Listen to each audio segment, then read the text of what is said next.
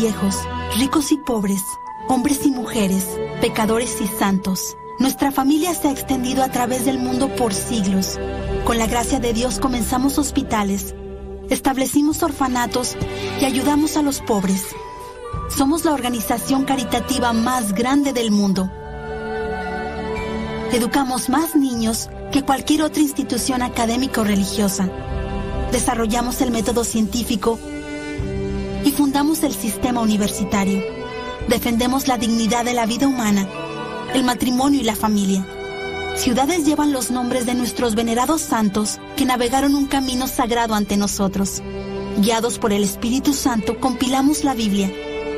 Somos transformados por la Sagrada Escritura y la tradición que nos han guiado por dos mil años. Somos la Iglesia Católica. Con más de un billón en nuestra familia, compartiendo los sacramentos y la plenitud de la fe cristiana.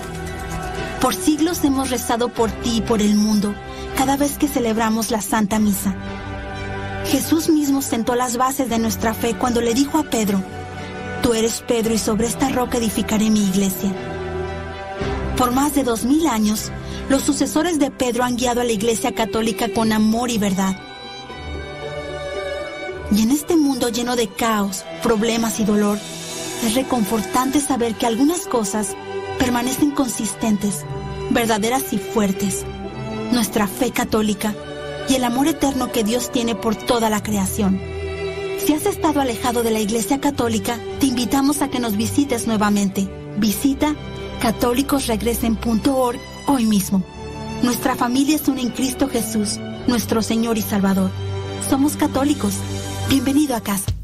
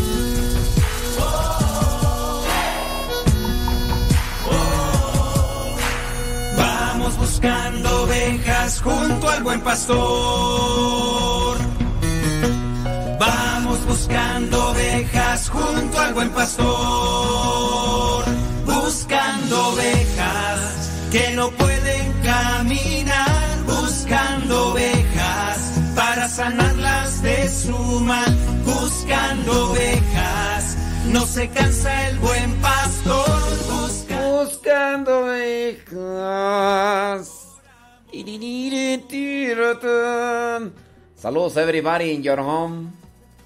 Gracias, muchas gracias a los que tienen a bien de darle compartir ahí a la transmisión de Facebook. A los que tienen a bien de darle ahí likes. Thank you very, very, much. Ándele. Saludos. Hasta Saltillork, dice Luna Amador. Oh, sea, salió, salió hasta con, es, Verso. Saludos a Beatriz. De Ángel Vidal hasta Villahermosa, Tabasco. Ey. Saludos allá a los de Tabasco que antes nos mandaban muy mensajes eh, seguidos, pero pues ya. Ya no es como antes. Antes nos decían que no estaban allí escuchando en... ¿Cómo, era tu tienda de florería y... Pero ya, ya nos dejaron de escuchar. ¿Quién sabe por qué será, verdad? No decimos quién para que no... Que no digan. Saludos Maribel Rodríguez desde Massachusetts. Y pero allá en Tabasco. Saludos, dice Sebas Toribio hasta New York. Ándele. Sí, sí, sí, sí. Qué cosas de la vida. María Isabel Vargas Durán hasta Teoloyucan, Estado de México. Gil Guadarrama, allá en Ocampo, Michoacán. Nayibel Lua, allá en Riverside, California. Ándele pues. Saludos a Ida Ruiz hasta Guadalajara, Jalisco. Ándele. Saludos hasta La Jacona, Michoacán. Oye, allá nos escuchan ahí en Radio María, ahí en La Jacona o no? ¿Qué rollo? Platiquín. Saludos a la señora Zenaida. ¿Dónde anda? Pues sabrá Dios. Don David Trejo. Ya, puro inglés, don David Trejo. No, don David Trejo. Saludos a Betty Rodríguez en Hunter, California. Sí. Saludos a Leti Núñez ahí en Brooklyn, New York. Lidia Durán en Progreso Industrial. Saludos a mi prima Lupis allá en Manteca, California. Aguas, eh, porque se pega eso allá en Manteca.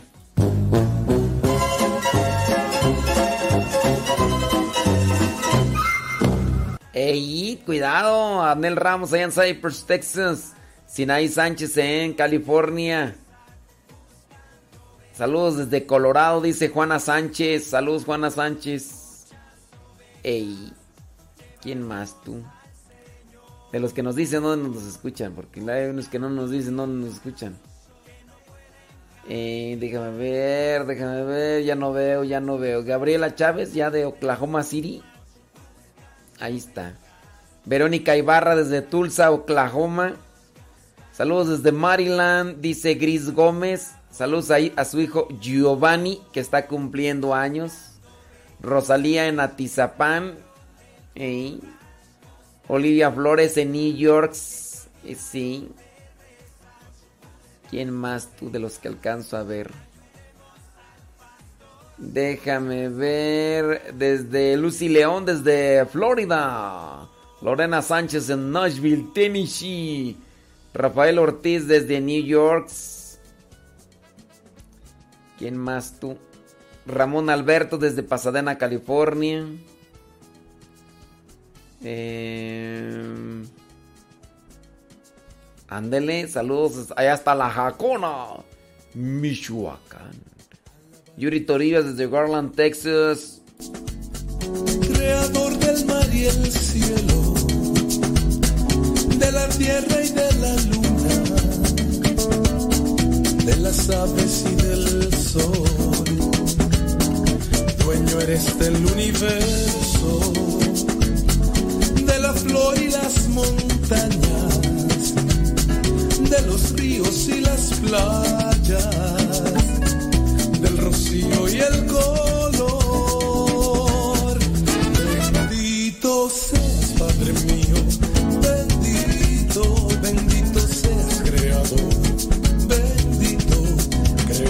sol, el agua, el viento, el infinito firmamento. Bendito, bendito seas, Padre mío. Bendito, bendito seas, Creador. Bendito, creaste el sol, el agua, el viento, el infinito firmamento.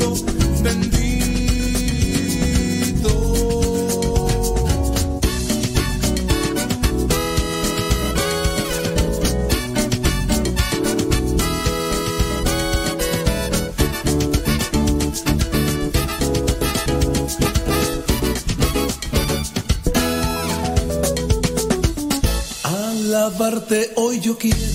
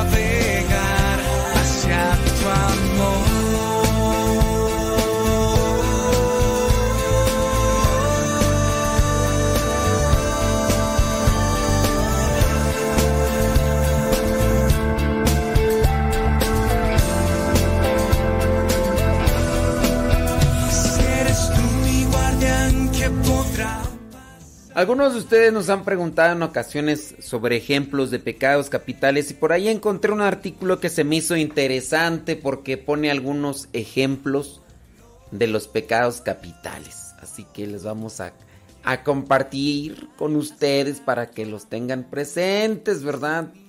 Los pecados capitales son una serie de vicios que resultan contrarios a la moral de la que tú. Ay, tú aquí, está cortado esto, déjame ver. Déjame ver el artículo, espérame tantito. Eh, a la moral. Ya, está cortado aquí, ¿no? Ha de ser nada más a la moral, ¿verdad? Déjame cortarle aquí. Pim, pim, pam. De estos vicios se pueden clasificar otros pecados. En principio son siete los que se determinaron en las primeras enseñanzas, con el fin de educar a los fieles sobre la verdadera moral de la comunidad cristiana. La palabra capital tiene su origen en la palabra latina caput o capitis. Caput o capitis que quiere decir cabeza y la cual hace referencia al pecado que desprende muchos otros y no a la gravedad del mismo. Entonces, pecado capital viene de caput, capitis, cabeza. A partir de aquí, entonces, se desprende. Di- digamos, capital, ah, son siete porque acuérdense que el número siete es totalidad, ¿no? Aunque pudiera ser que hay más. Los siete pecados capitales conocidos en la actualidad son gula, lujuria, pereza, ira, envidia, avaricia y vanidad. Sin embargo, la Iglesia Católica los clasifica en dos grupos, que son el pecado venial, en el cual se agrupan los que están considerados como de gravedad menor y que pueden ser perdonados mediante los sacramentos. Y por otro lado está el pecado mortal, el cual tiene una gravedad mucho mayor y que está vinculado con la mortalidad de otras personas y que pueden llevar al castigo eterno. Ey. Vámonos con los ejemplos. Eh, con la soberbia, pecado capital de la soberbia. Es el amor desmedido hacia uno mismo. La soberbia, amor desmedido hacia uno mismo. Oh. Déjame ver aquí los ejemplos. Espérame tantito. Espérame tantito. Espérame, espérame, espérame. ¿Dónde están? ¿Dónde están? Es que estoy aquí sobres. Ya estufas. Bueno. Entonces, espérame tantito. Don't push me. Ahí está. Nos quedamos entonces con la soberbia. Dice, el amor desmedido hacia uno mismo. Pensar que uno siempre tiene la razón. ¿Mm? Actuar siempre en beneficio personal o propio. Sí. ¿Qué más? No dejar opinar a los demás. También eso. O no dejar cantar a los demás cuando estás en el coro, ¿no? También eso es soberbia. O no dejar aportar a los demás. No, también es soberbia. Bueno, entonces, no dejar opinar. Pensar que nadie es más inteligente que tú o que uno. Eso también es soberbia. Dar órdenes sin consultar. También eso es soberbia. ¿Tenéis, ¿Tenéis vosotros soberbia? Analiza estos puntos. Por ejemplo, también eh, el machismo, ¿no? Es un tipo de soberbia. Querer siempre callar a los demás. En, el matrimonio, ¿no? En el caso de los esposos cuando... mm, por ejemplo, dan indicaciones sin consultar a la pareja. Papá, ¿puedo ir para allá? Sí, ve. Y, no consultaste a, tu pareja, a tu esposa. Eso también es soberbia. O también el caso de la mujer. La mujer no consultó al esposo. Y dio permiso o, o aceptó que se hicieran cierto tipo de cosas sin consultar al esposo. Y así, pero también hay que tener cuidado porque de repente puede ser que quiera que se consulte para todo. Sí, o sea, por ejemplo, gustos personales que podrían ser, te vas a comprar, no sé, un vestido, ¿no? Y el esposo ya se enojó, ya se molestó. ¿Por qué se enojó? Porque no lo consultaste para, oye, ¿cómo ves este vestido? Me gusta. O, ok, entiendo yo que hay cosas, ¿verdad? Que, que a lo mejor el esposo podría decir, oye, es que ese vestido no, está muy descotado, tú, tú ya estás casada, tú no tienes que andar ahí así ofreciendo nada, pues si tú ya, ya, no, además no es que cuando estén solteras tengan que ofrecer, ¿verdad? Pero tú ya tienes que también guardar un respeto. Ahí tienes que guardar un respeto. Y a lo mejor el esposo se enoja porque hasta la ropa que, que usas tienes que... No, pues espérate tantito. Bueno, eso con relación a la soberbia. Mm, mm, siguiente, la gula. Pues ya sabes tú, la gula, comer en exceso. Ey. También se considera gula eh, la bebida. Por ejemplo, bebidas alcohólicas, ¿no? Una, dos, ok. Pero ya cuando son, ya es gula eso. Ingerir bebidas alcohólicas en exceso, la gula. eh, comer desmedidamente. Yo entiendo que a lo mejor hay personas que sufren de un cierto tipo de depresión o tristeza y su refugio es comer, comer, comer, comer, comer, comer, comer. Pero también se tiene que controlar eso. Pensar siempre en comida. No voy a decir nombres, ¿verdad? Pero que apenas hablo de comida y ya están opinando de comida, criatura. Y ya les da hambre. Cuidado. Consumir en exceso sustancias nocivas. Ser adicto a sustancias psicotrópicas. La gula. Todo aquello que va con relación a echarle. Es que la gula no solamente es comer, sino el placer por... Es que a mí me gusta mucho esto y... Me acuerdo yo, y se los he platicado otras veces, para que no vayan a decir, ay, viene otra vez con lo mismo. Me acuerdo yo cuando mi primo Abel nos miramos después de veintitantos años, si tú quieres, 25 años o no sé cuántos. Es más, no, yo no lo recuerdo así muy bien de cuando estaba chavo. Y entonces, pues ya una vez que fui a, Iowa, llegué a Chicago y entonces pues me, me puse de acuerdo para mirarme con él. Y ya miré a mis otros primos. Entonces mi primo me invitó una bebida de esas energéticas que tienen como una garra. Y entonces a mí me gustó mucho, mucho. Porque me la tomé así, una verdecita bien fría. Me gustó mucho. Y entonces, como íbamos viajando, porque me llevaba de Chicago a Iowa, eh, eran como dos horas o tres horas. Entonces, en, cuando nos detuvimos en, otro, en otra gasolinera, le dije, oye, déjame comprar otro, otra bebida de esas. Me dijo, no, primo, eso, eso es peligroso. Le digo, pero están buenas. Dice, no, es que ellas no son para tomar, para saciar las iris, para... Pues para...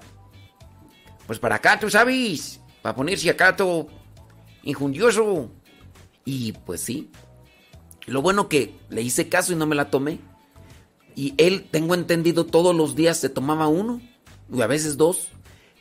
Pero le pasó pues, que tú sabes que eso también trae a la larga, trae sus consecuencias. Y creo que se puso un poquillo malo. Y un día le pregunté, primo, ¿tú sigues echándole tú a las bebidas? Y no, ya la dejé. Bueno, pues eso. Lo de las gulas. Entonces, consumir ese tipo de cosas. La avaricia, no, pues con. Es la excesiva a tener cosas materiales, es darle importancia por sobre todas las cosas materiales sin importar la honradez y otros valores morales. La avaricia. Acumulación excesiva de dinero. Nada más junto y dinero. Adquirir cosas materiales de valor para sí mismo, con tal de presumir, eso también.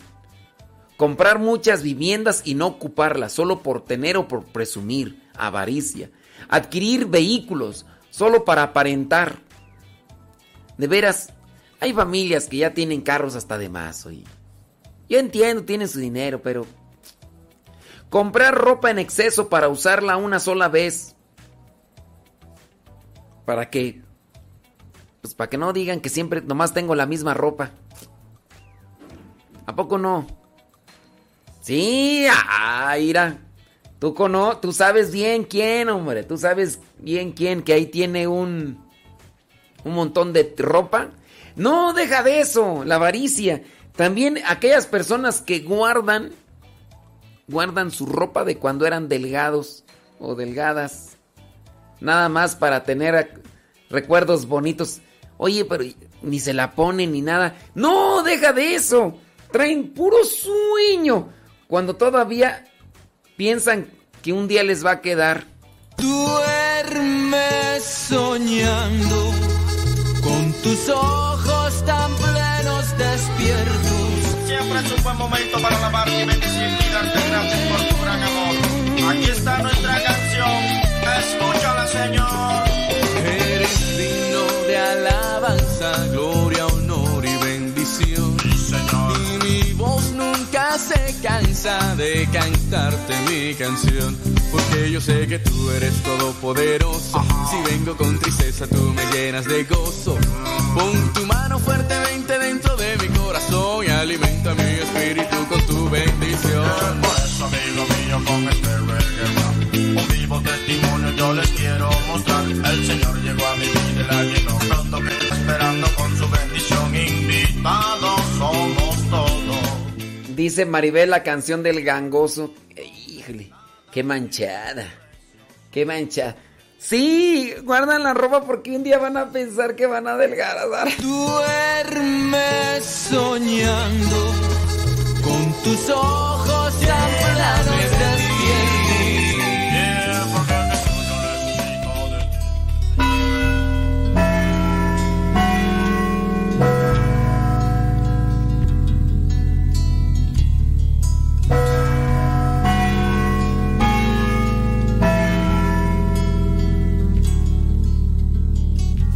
Son las 12 en punto.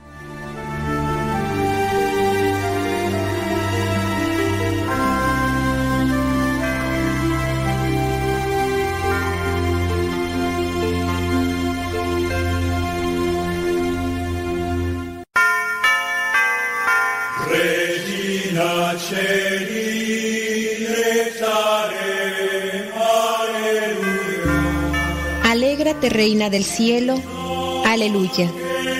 Porque aquel a quien mereciste llevar en tu seno, aleluya, ha resucitado como lo predijo, aleluya. Intercede por nosotros ante Dios, aleluya. Gózate y alégrate, María Virgen, aleluya. Porque en verdad el Señor ha resucitado, aleluya. Oremos.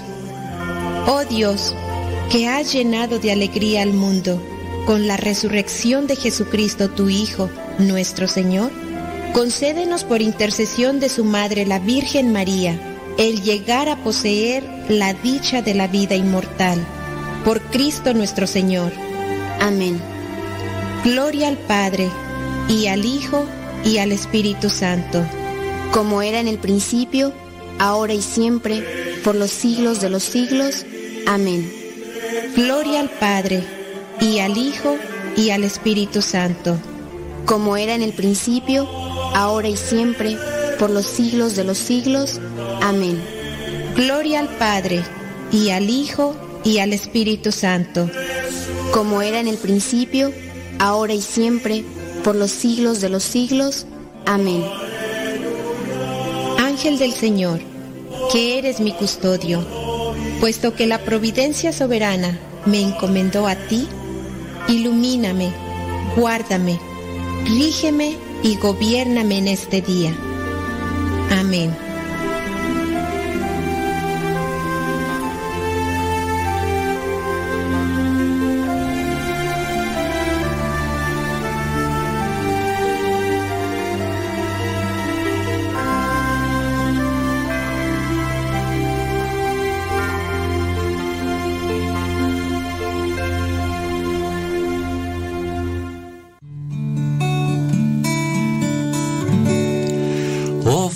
Los cristianos ofrendas de alabanza a gloria de la víctima propicia de la Pascua, Cordero sin pecado que a las ovejas salva.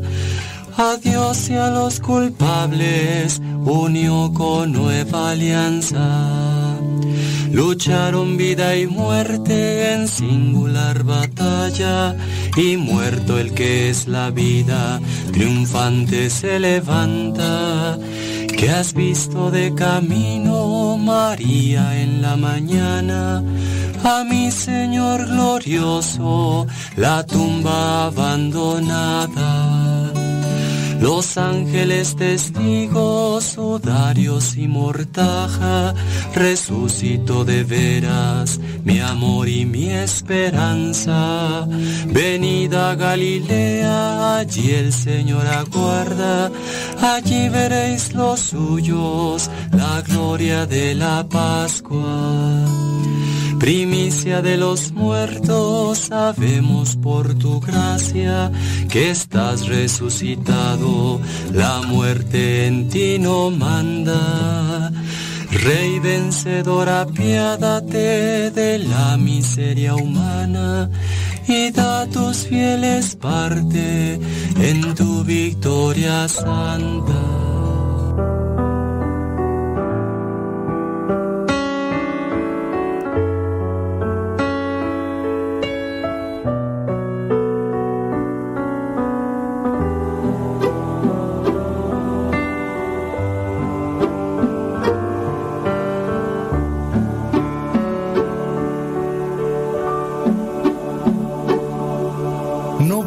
Basta con orar una vez al mes y decirle a Cristo lo siento una y otra vez.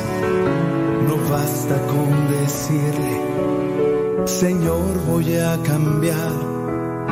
Y pasa, pasa el tiempo y todo sigue igual. El que quiera seguirme, dice el Señor, niéguese a sí mismo y sígame. El que quiera seguirme, dice el Señor, niéguese a sí mismo, tome su cruz y sígame.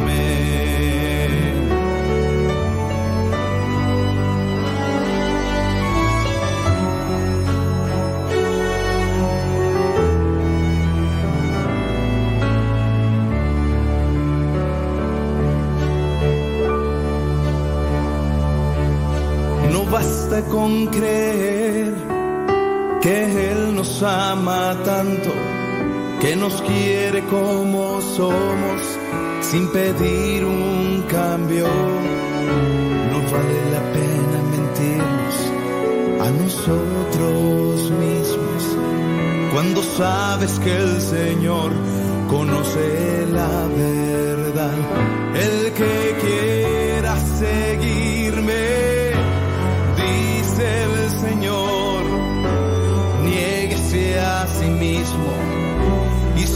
sígame.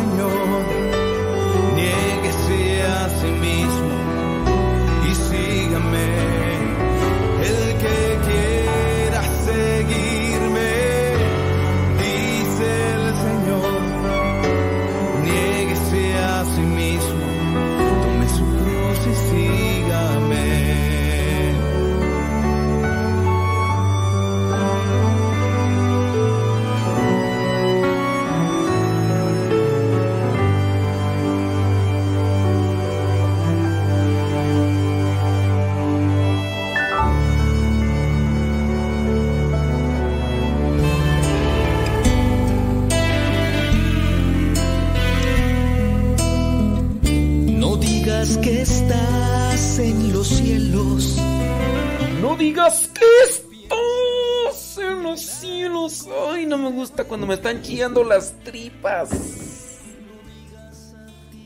Sí, no me gusta cuando me están chillando las tripas de que.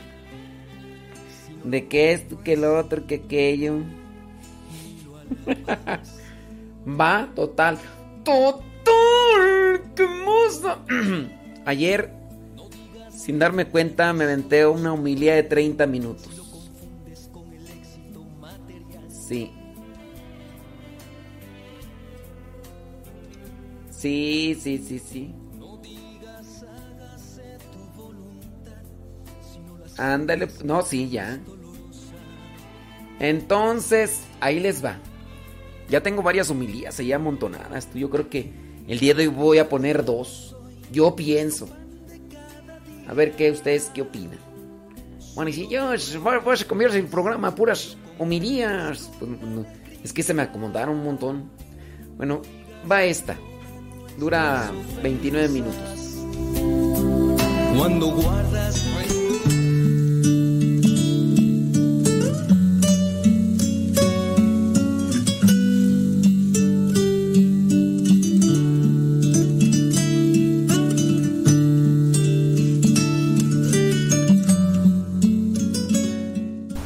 Vamos a tratar de reflexionar a partir de la primera lectura. Aunque es un tema difícil, a veces es muy común. Espero no herir sensibilidades y no es que conozca sus vidas, pero eh, lo que voy a presentar es un reflejo eh, en muchos lugares, ¿verdad? Hace poco murió un un actor cómico mexicano eh, que trabajaba de payasito, no voy a decir su nombre, ¿verdad? Pero le decían el payasito de la tele y decía que la China se le había perdido en el bosque y cosas. No, no voy a decir quién es, ¿verdad? No voy a decir quién es. Entonces ahí se los voy a dejar ahí para que nada más ahí lo tengan. Entonces él mm, pues falleció y él tuvo una conversión eh, de hecho tuvo, si no me equivoco, tres infartos y de los tres infartos pues decían prácticamente que ya no se salvaba, ¿no? tres o dos. Y entonces eh, se salvó y él seguía caminando. Hace como cuatro o cinco años le invitaron en la Arquidiócesis de México y él se declaraba guadalupano de corazón, siempre se encomendaba a Dios y le agradecía a Dios por todo lo que tenía. Y obviamente pues él por su edad y por todo lo que venía acarreando decía, pues ya pronto se acaba mi vida. Entonces ya muere él. Y me llamó la atención una entrevista que le hicieron a la hija de este payasito de la tele. Le preguntaron, los, ya ven, los de los medios de comunicación a veces son amarranavajas o escrupulosos por querer sacar el chisme, la nota. Le preguntaron a la hija, oye, ¿y ¿Y ya vieron lo del testamento? Y dice la hija, pues no, ¿para qué? Todavía está mi mamá en vida, todavía está viva y está entre nosotros y, y pues son cosas materiales, pues no. Entonces me llama la atención eso porque apenas hace unas cuantas semanas me platicaban también una situación eh, en una cita, eh, de fallecimiento pero eh, en el mismo velorio se pone todo tenso el caso porque pues, está la persona atendida, que en este caso es el Señor, y, la esposa junto con los hijos ya andan queriéndole buscar el abogado para que destape el, testamento y que les diga y que quién se va a quedar con eso y que si tú te quedas y en pleno velorio, pleno funeral. Entonces las cosas se ponen tensas porque pues ya hay los hijos y que no sé qué y, entre los hijos empiezan a jalonear y, la mamá también empieza a pelear y, y algunos de los que me platicaron esta situación que mejor se retiraron dijeron pues estamos aquí pidiendo por su eterno descanso que todavía está aquí y con estas cosas digo pues eh, hay que purificar nuestros corazones purificar nuestros pensamientos, tratar de analizar eh, qué, tan sanos los tenemos Hoy en la mañana me quedé con una frase de las que comparto a veces en el programa de radio, esas frases que me encuentro, y una frase que me llamó mucho la atención. Si quieres saber si tu corazón está sano o intoxicado, analiza qué te produce en tu corazón cuando sabes que un conocido tuyo está progresando o triunfando. ¿Qué se suscita en tu corazón cuando sabes que un conocido tuyo triunfa o progresa? ¿Sientes envidia? Tu corazón está enfermo. ¿Sientes alegría? Tu corazón está sano. Y pues bueno, ya saben cómo se arma la platicadera. Y entonces ahí empezó la confesadera pública de algunas personas ahí que empezaron a decir que sí, que eso efectivamente era algo que, que, sentían y pues también uno se pone a pensar, porque a veces uno vive muy dependiente de los sentimientos o vive muy dependiente de las cosas materiales y a veces sin darnos cuenta estamos enfermos del corazón, aunque no de un problema de bombeo de la, de la sangre o, de la grasa que a veces se acumula en torno al corazón, sino a veces esa situación de dependencia. ¿Qué, qué, qué, qué se suscita en tu corazón cuando sabes que el otro eh, adquirió un nuevo trabajo, un mejor trabajo o un triunfo? Y con base a este tipo de sentimientos, que pueden darse en nuestro corazón. Creo que la primera lectura nos habla de eso, del apego. Veamos ahí, Hechos de los Apóstoles, capítulo 4, versículo 32, los que traigan ahí la Sagrada Escritura, podemos echarle un ojo. Dice ahí en el versículo 32, todos los creyentes, acuérdense que está hablando de la comunidad cristiana naciente, la primera, los primeros cristianos, todos los creyentes, que eran muchos, pensaban y sentían de la misma manera, todos. Ninguno decía que sus cosas fueran solamente suyas, sino que era de todos. Los apóstoles seguían dando un poderoso testimonio de la resurrección del Señor. Aquí con relación a esto, entendiendo la comunidad cristiana perseguida de aquellos tiempos, se reunían y estaban prácticamente viviendo en esa comunidad porque estaban en una etapa de persecución. Y al estar en la etapa de persecución, pues una familia llegaba y decía, aquí está esto para todos. Vamos a compartirlo, ¿no? No decía, estas cosas son mías. Así como, imagínense que entre todos nosotros nos fuéramos a vivir a un lugar porque nos están persiguiendo. Entonces, si llega alguien y dicen, aquí esto, nadie me lo toque, nada más es mío. No, era, la relación comunitaria. Y aunque no vivamos en una situación comunitaria como la describe aquí la Sagrada Escritura, a veces este tipo de situación se debería de analizar, pero en los entornos familiares, porque a veces ni en la familia se vive con ese desprendimiento que debería de darse porque somos familia y que también se debería de dar de, familia, de manera comunitaria, hablando de, de, mi entrega hacia los demás. Veo que alguien está necesitado, aunque no tenga ese vínculo sanguíneo, pero porque está necesitado y tengo la posibilidad de ayudarle, voy a ayudar. Obviamente no es que vaya a vaciar todo lo que tengo yo, pero tengo algo, le voy a aportar algo. Y a veces no somos así. Pero llevémoslo primero a una instancia familiar. ¿Qué, qué tan apegados ¿Qué tan aprensivos somos de las cosas materiales? En lo familiar. Cuando en ocasiones hasta se tienen que estar marcando las, la, las prendas en la casa, mío. Yo entiendo, hay veces que se marcan los, por ejemplo, los cepillos de dientes, ¿no? Ahí ya, si están parecidos, ya les marcan ahí una letra, ¿no? Yo entiendo los calzones. Pero ya cuando se tienen que estar marcando las cosas y donde agarre nuevamente el pantalón, donde te pongas otra vez mi playera, donde te pongas mi camisa, se echan pleito. y a veces hasta los golpes se puede llegar. Si no hay ese desprendimiento familiar, si no hay esa generosidad familiar, mucho menos se va a dar un desprendimiento social ante una persona que lo necesite. Y también hablando del cristianismo, eso nos invita a no vivir apegados a las cosas materiales. Porque, pues imagínense, querer más a las cosas materiales que al propio familiar.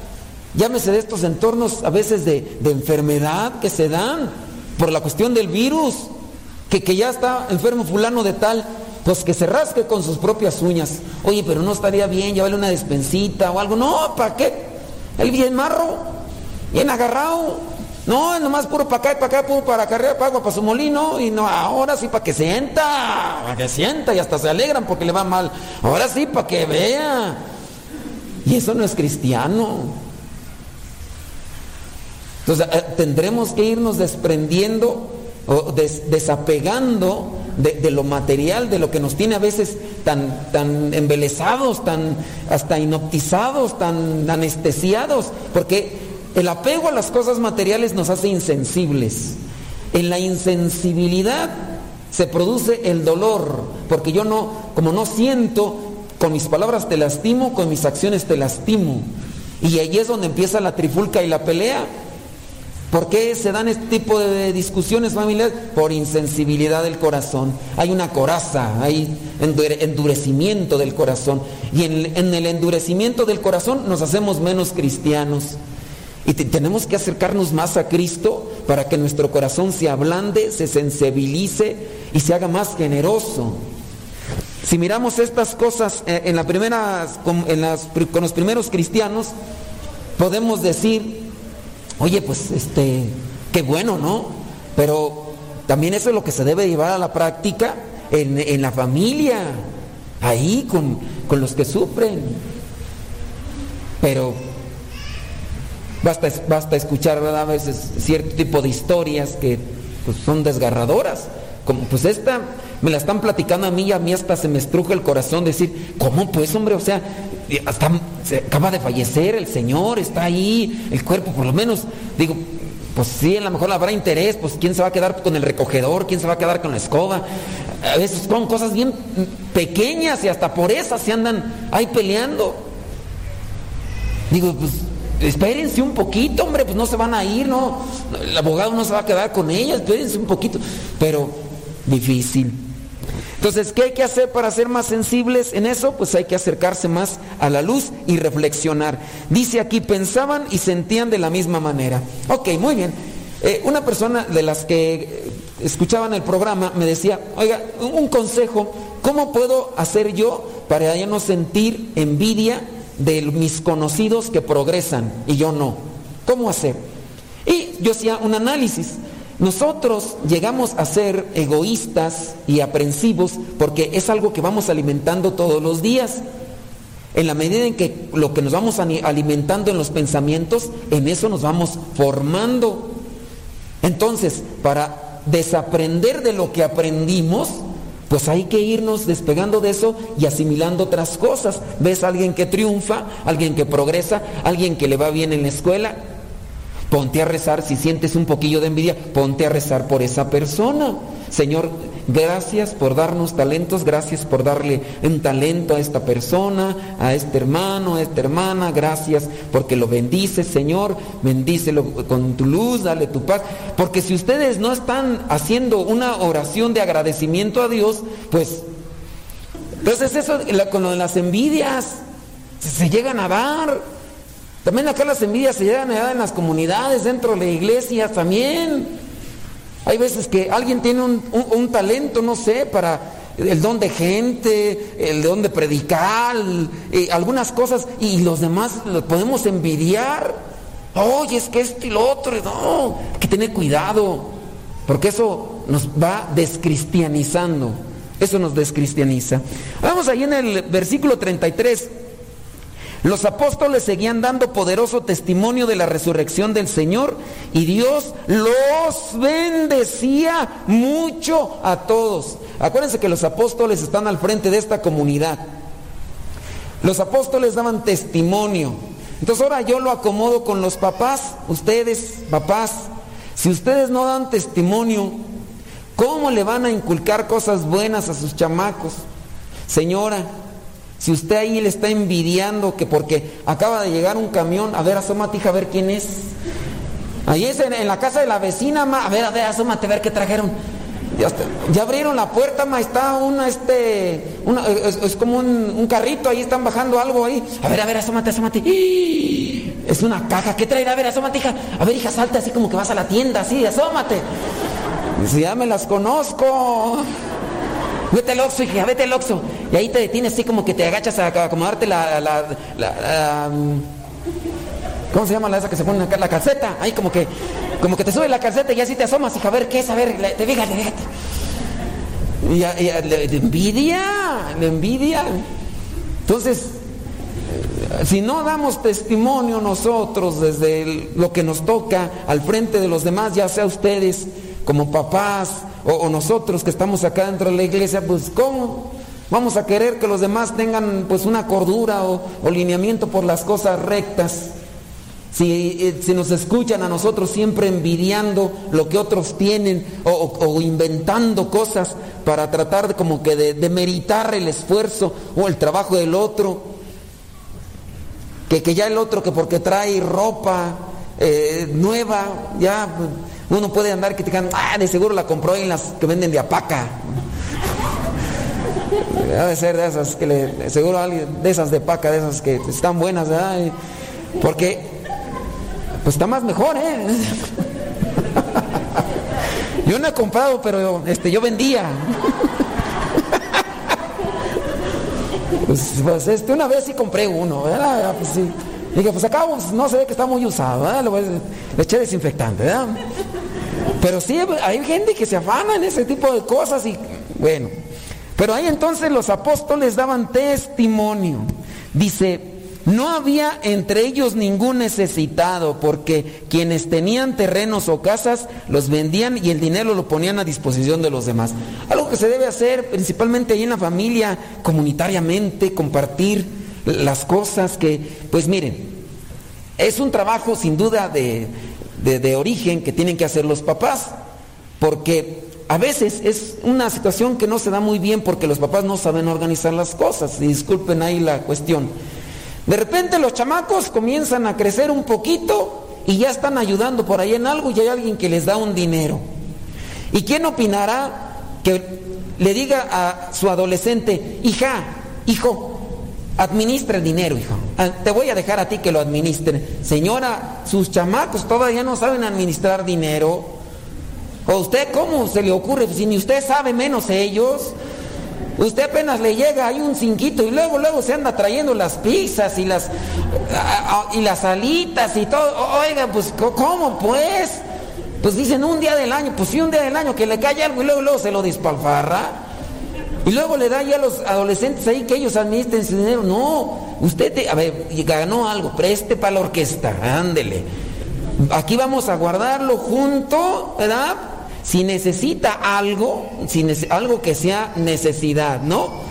Porque ya, ya empezó a juntar que para su teléfono. Y quiere de manzanita, porque si no, se va a sentir excluida con sus compañeras. Vámonos, ahora resulta que hasta teléfono caro, nomás para ponerse a whatsappear y ahí andar ahí mandando sus cosas ahí en el Facebook. Digo, pues ¿para qué quieren un, un tráiler si andan ahí cargando una mendigo kilo? Pues los trailers son para cargar muchas cosas, ¿no? Y bueno, pero si no saben administrar los chamacos y ustedes no les enseñan, entonces tienen que empezarles a poner ahí el ejemplo, allí en comunidad, comunitario, a ver, ganó algo. Yo, yo se los digo en parte por experiencia personal. Yo empecé a trabajar como a los 8 o 9 años, me iba allí a trabajar ahí con los peones y me daban un, dinerito y en cuanto llegué a la casa, yo llegué bien emocionado, dije, ahora sí me voy a comprar un pantalón. Y que me dice mi mamá, ¿dónde el dinero? Dije, ¿cuál? Dice, no te hagas, no te hagas. Ya me di cuenta que ya tu tío te dio tanto dinero. Y ya, ya sabes, ¿para qué me preguntas? Nomás te estoy tanteando. Dije, no me tantees porque vas a verme mi lado sabroso.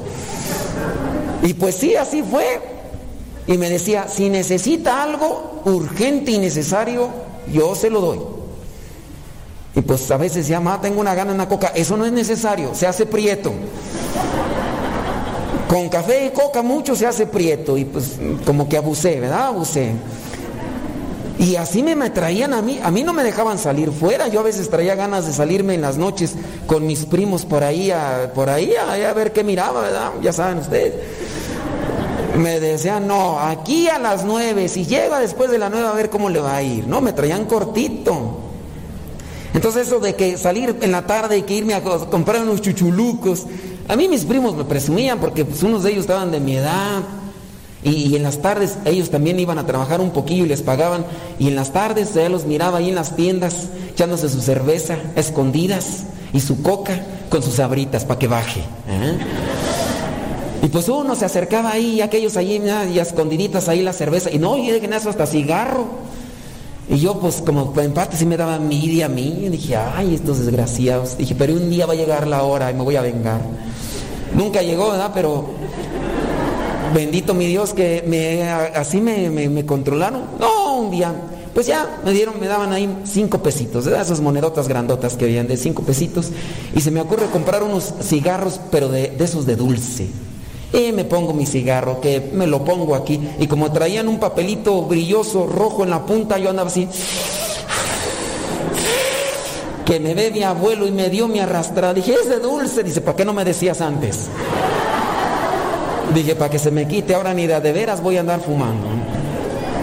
Mi abuelo en paz me dio mi arrastrada, pero pues ¿para qué se me ocurre? Yo me cruzo enfrente de él con mi cigarro de, de dulce y se quita el guarachi, de esos guaraches que, que, se hacían los viejitos, esos de llanta. No, hombre, hasta las Dije, para que se me quite. Ya un día nomás para no, me escondí allá en la milpa y agarré unos pelos de lote. Dije, voy a ver a qué se sabe, qué se siente. Y pues ya agarré y agarré la hoja de mazorca y le puse los elotes. Me dio un dolor de cabeza. Dije, no, hombre, pues si esto es de tarugo, vuelvo a andar agarrando cigarros. Y ya, ya no agarré, ¿verdad? Pero, ¿en qué estábamos? Ah, en la administración, hombre, en la administración. Enseñen a sus hijos. Bueno, espero que ustedes sepan administrar las cosas, ¿verdad? Y enséñenles a sus hijos, porque si no, ¿cómo? Aquí se, se, nota pues que había un encabezamiento por parte de los apóstoles y ellos iban dando muestra y, se lo repartían, pero es un cambio de mentalidad. Y eso pues se va cambiando con las pláticas, qué pláticas tenemos en la casa, eh, con los amigos o con los familiares, qué tipo de pláticas se dan, porque si son puras pláticas de esas de envidia, pues se genera envidia y, y así uno termina pensando. Pues hay que ir cambiando en la mentalidad con nuestras pláticas. Dice ahí en el versículo 36, tal fue el caso de un levita llamado José. Este señor, dice, puso ahí lo que vendría a ser su, lo, todo lo que tenía, lo puso a disposición. Este hombre tenía un terreno y lo vendió y lo puso a disposición de los apóstoles. Y sin duda también aquellos que se encontraban ahí medios, así con la mano media empuñada de lo suelto o no lo suelto, lo comparto o no lo comparto. Al mirar estos testimonios, obviamente se animaron. Y ahí esto da pie, ¿verdad?, para llevarlo con los hermanos mayores en la familia, los hijos mayores, que también sean los primeros que dan el testimonio, porque si el hijo grande eh, anda ahí despilfarrando y anda ahí presumiendo y, y, apenas gana un poquito de dinero y, si después empiezan a querer amarrar acá el cinturón en la casa, pues si el otro no lo hace, entonces a partir de alguien que empiece a dar testimonio en la casa, pues se va a comenzar a crear un ambiente. Esto en el desprendimiento. Bueno, vámonos al Evangelio.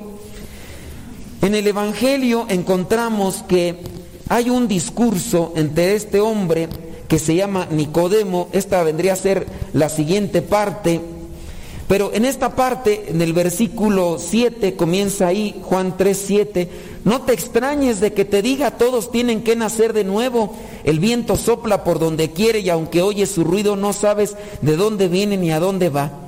Brincamos a lo que vendría a ser el versículo 11. Te aseguro que nosotros hablamos de lo que sabemos y somos testigos de lo que hemos visto, pero ustedes no creen de lo que decimos. Si no me creen cuando les hablo de las cosas de este mundo, ¿cómo me van a creer si les hablo de las cosas de la tierra? De las cosas del cielo, perdón. Entonces, hablar de lo que vemos.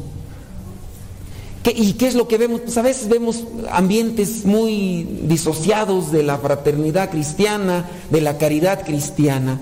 Tenemos que esforzarnos.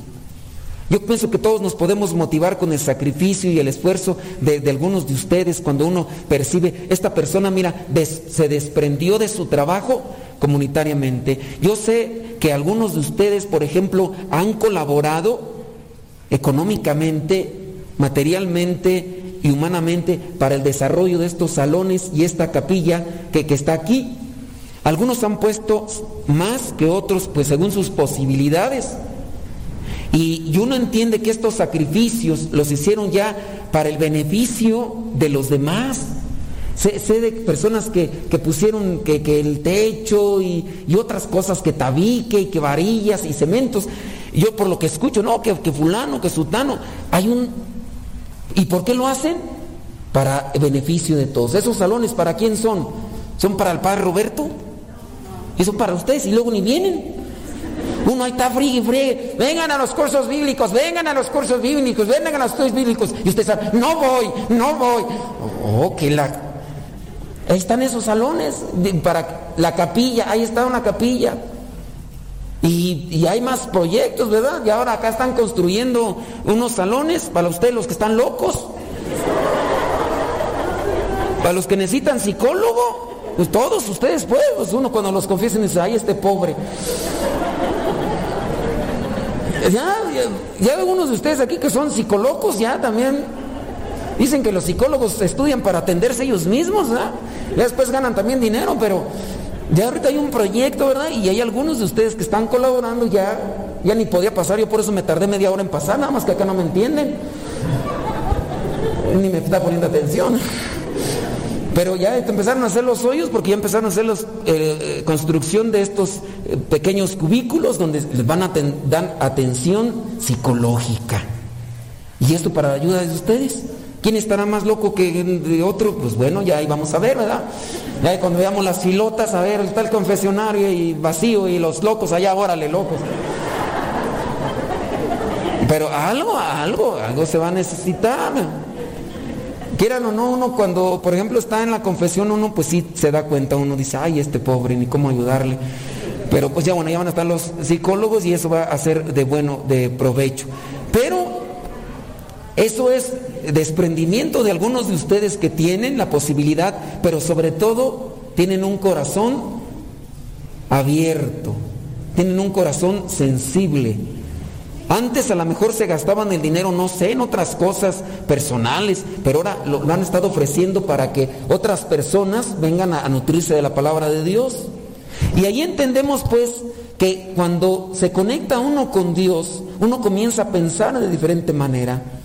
Y ahí es también donde uno puede entender lo que vendría a ser, miren el versículo, mm, ¿dónde está? ¿Dónde está? Se me perdió, espérenme, espérenme, ya se me perdió. Miren, en el versículo 6, ese versículo no lo miramos, pero el versículo 6 del capítulo 3 de Juan, lo que nace de padres humanos es humano, lo que nace del espíritu es espíritu.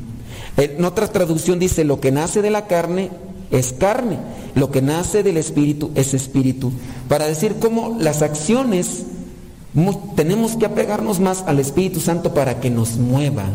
Esta persona, ¿por qué hizo esta donación o por qué ofreció? Pues porque se dejó llevar por el Espíritu por la carne, no, por la carne, por lo humano, no. ¿Para qué das? Luego ni te van a agradecer y luego mira nada más cómo te tratan ahí en la iglesia, no lo des. E, es un pensamiento mezquino si se tiene la posibilidad de ayudar a muchos. Entonces, ojalá y nos pongamos más ante la presencia de Dios para ir cambiando nuestra manera de pensar. Yo un versículo que traigo desde hace muchos años, no lo he vivido, pero lo traigo aquí en la cabeza. Versículo Romanos 12, 2. Romanos 12, 2, sencillo. Traten de aprendérselo y esfuércense en vivirlo, a ver si lo viven primero que yo. Si no cambias tu manera de pensar, no vas a cambiar tu manera de vivir. Para cambiar tu manera de vivir, cambia tu manera de pensar. Entonces tenían un mismo pensar. Dice en la primera comunidad, los primeros cristianos tenían una, una misma manera de pensar y compartían todo. Pues ahí es donde debemos de trabajar, que Dios nos ilumine y así como Nicodemo se acercó con Jesús para que lo iluminara, ojalá que también nosotros nos acerquemos a Dios para que Él nos ilumine y podamos compartir aquellas cosas que Dios nos da para beneficio y provecho de todos. Pues ahí se los dejo y trabajemos en eso todos los días para ser más cristianos que ayer.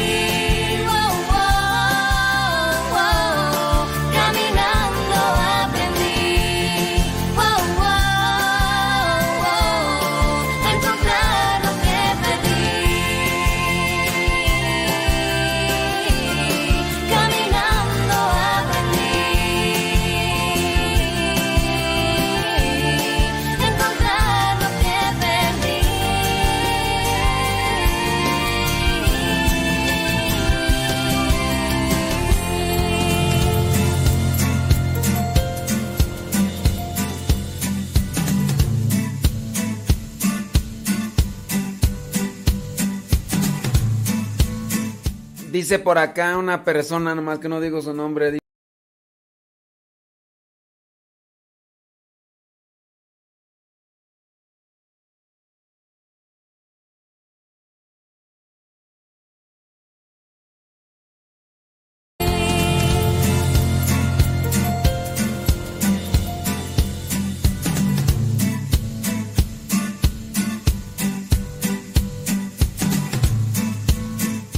Dice por acá una persona, nomás que no digo su nombre, dice...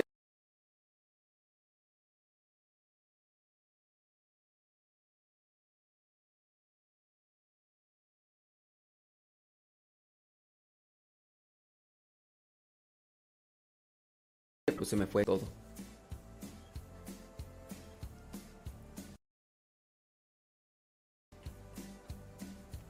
Aquí internet, chavambri. Mejor ahorita. Ahorita comento.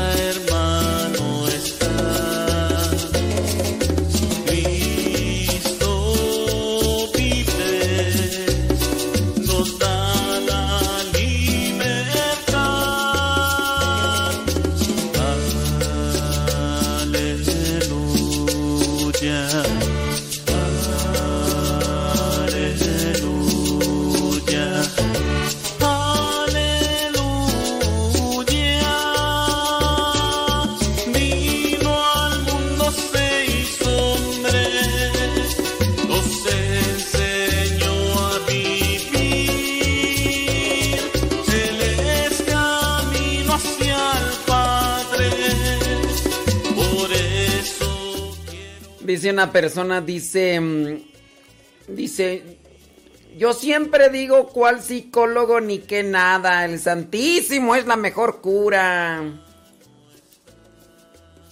Y yo le diría a esta persona, ok, muy bien, si tú dices que el Santísimo es la mejor cura, eh, eh, ¿por qué no vas? Porque se nota que te hace falta.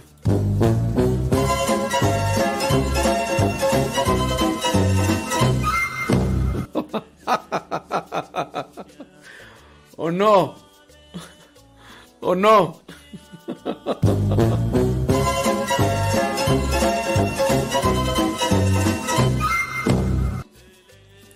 Entonces, si dices que el Santísimo es la mejor cura, este, pues tendrás que ir un poquito más porque ese trauma que traes cargando desde hace ya años, este, sí, sí, sí.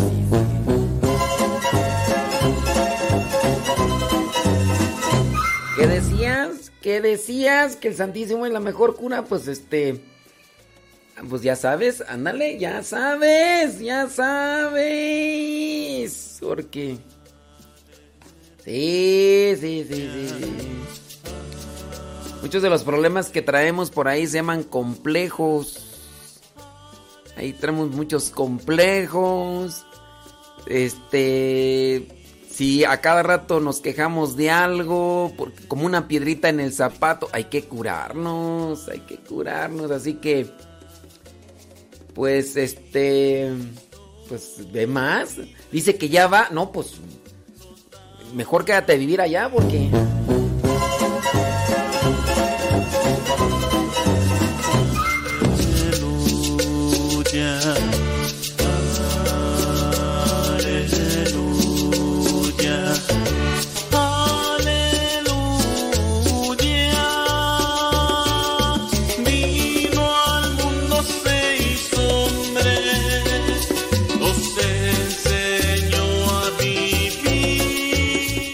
Dice que nomás que pueda caminar porque metió la pata y se la tronó.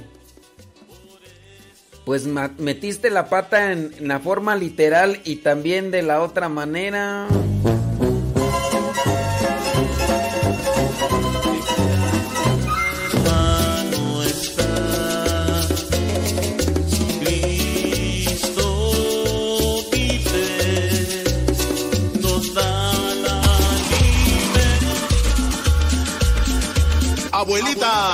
soy tu nieto y ya llegué.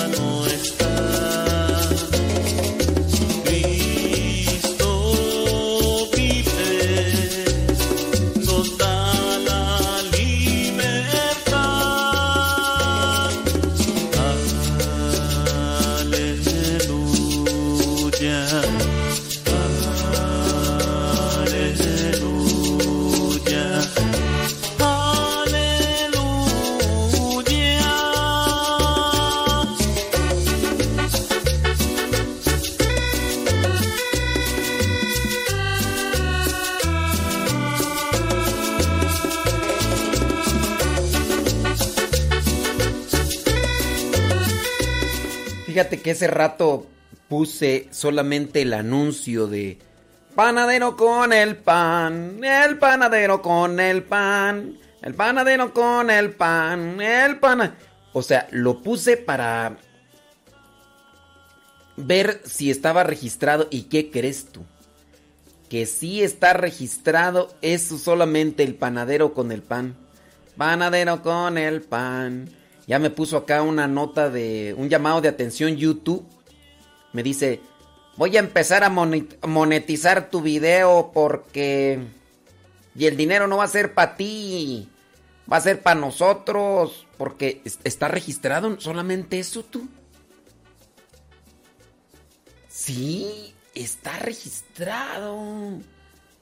Yo pensé que no. Yo pensé que no, pero mira, mira nada más lo que son las cosas.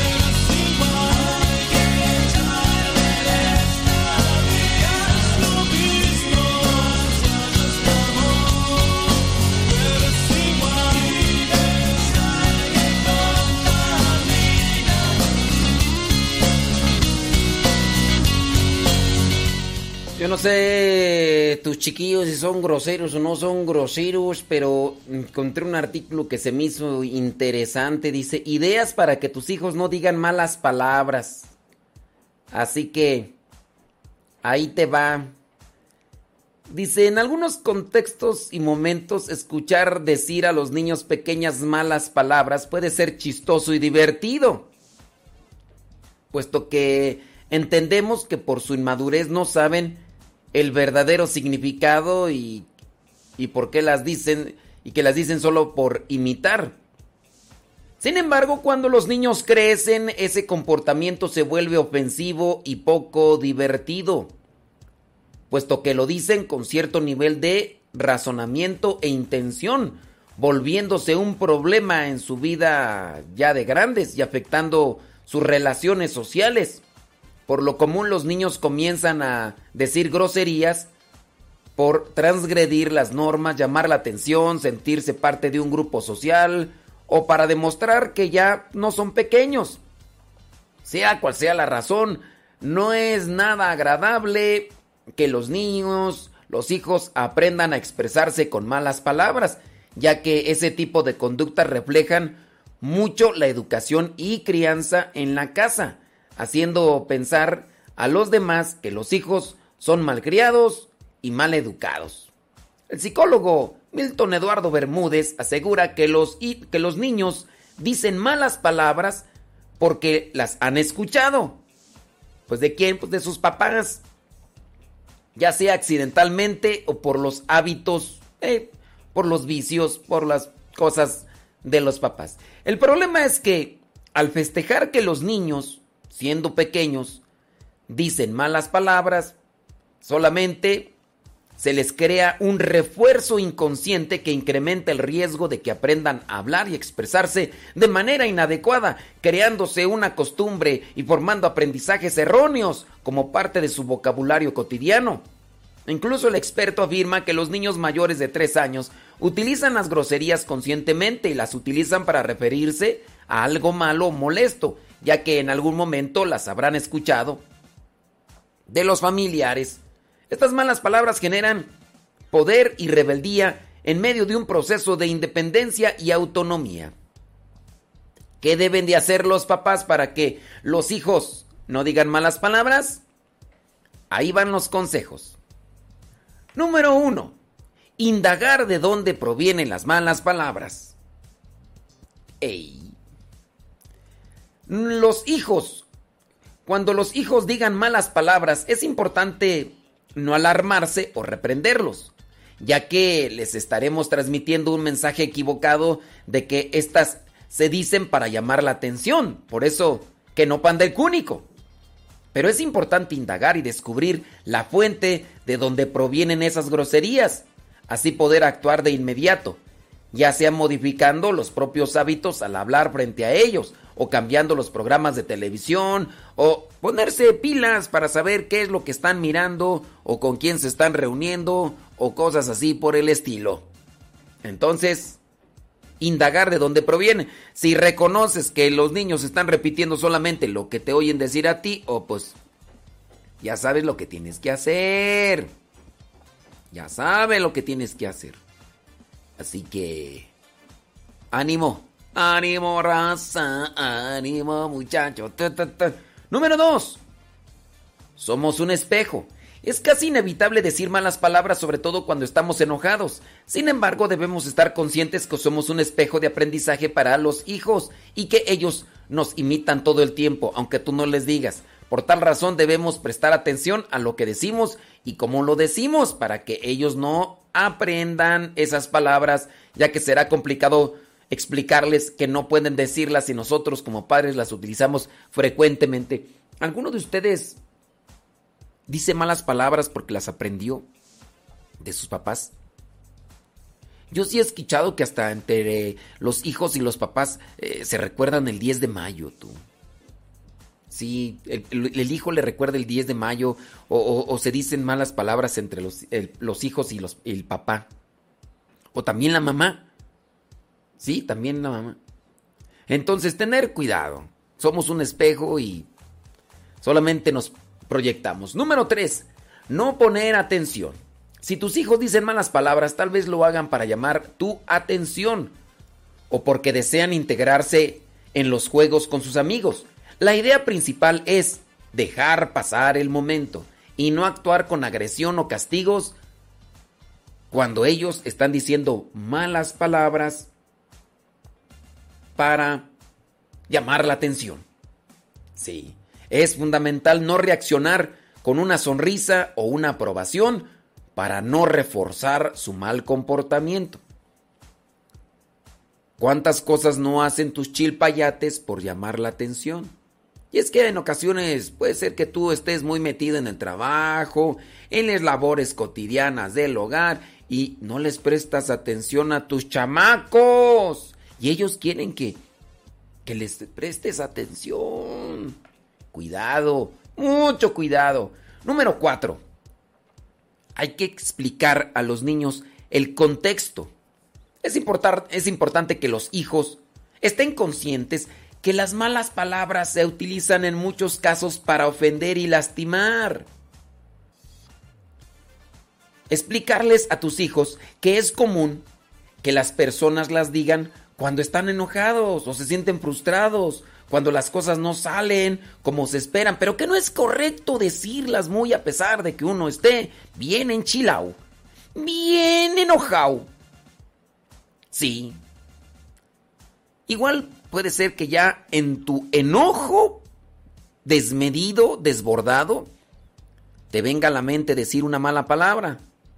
Pero lo mejor será utilizar otras cuestiones con las cuales uno pueda sacar ese enojo y no utilizar la mala palabra.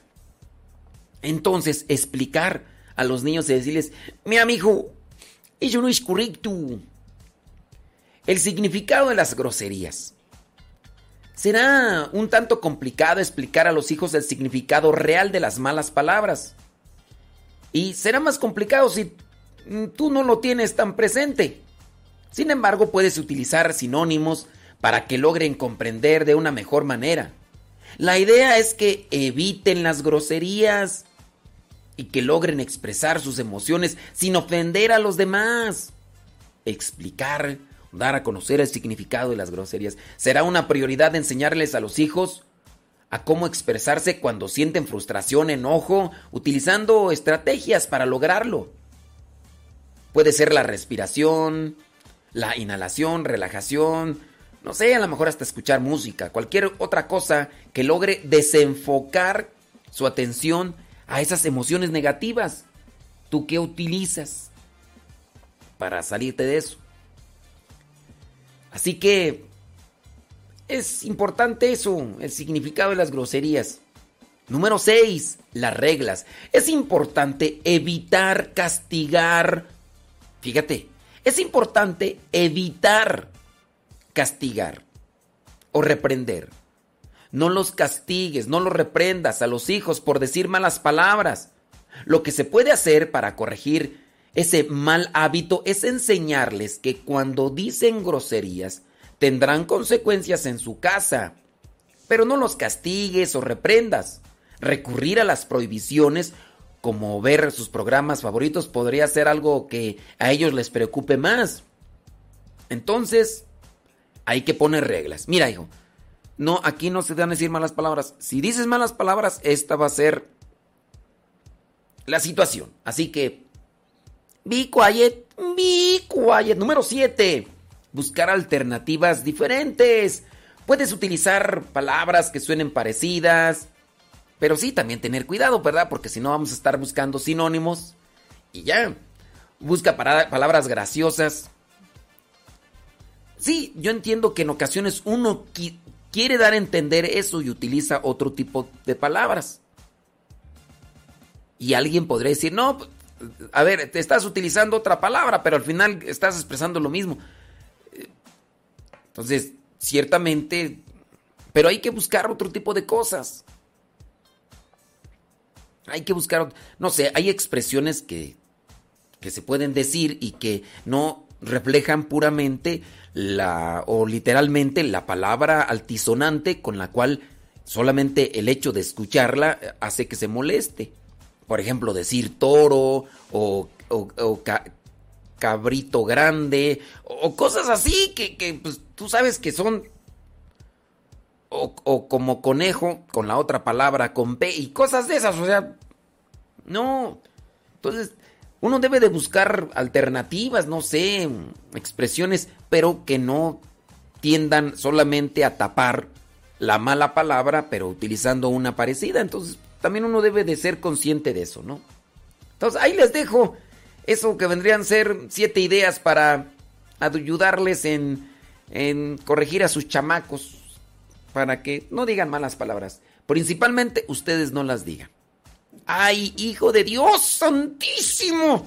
Ahí yo estoy utilizando, no porque quiera ofender y lastimar, solamente es una expresión incluso hasta como muletilla, que no debería decirla la muletilla, ¿verdad? Pero, ¡ay, hijos de Dios! ¡Ay, hijos del trueno! Cosas así por el estilo. ¿Ustedes son groseros? Que levante la mano. No, que no. ¿Quién es grosero o grosera? A ver, levante la mano. Vamos a ver a los groseros. Vamos a echarles un chorro de agua bendita en el hocico, a ver si. Así me decían. Aquí está nuestra canción. Señor. Eres digno de alabanza, gloria, honor y bendición. Señor. Y mi voz nunca se cansa de cantarte mi canción. Porque yo sé que tú eres todopoderoso. Si vengo con tristeza, tú me llenas de gozo. Pon tu mano fuertemente dentro de mi corazón y alimenta mi espíritu con tu bendición. Por eso, amigo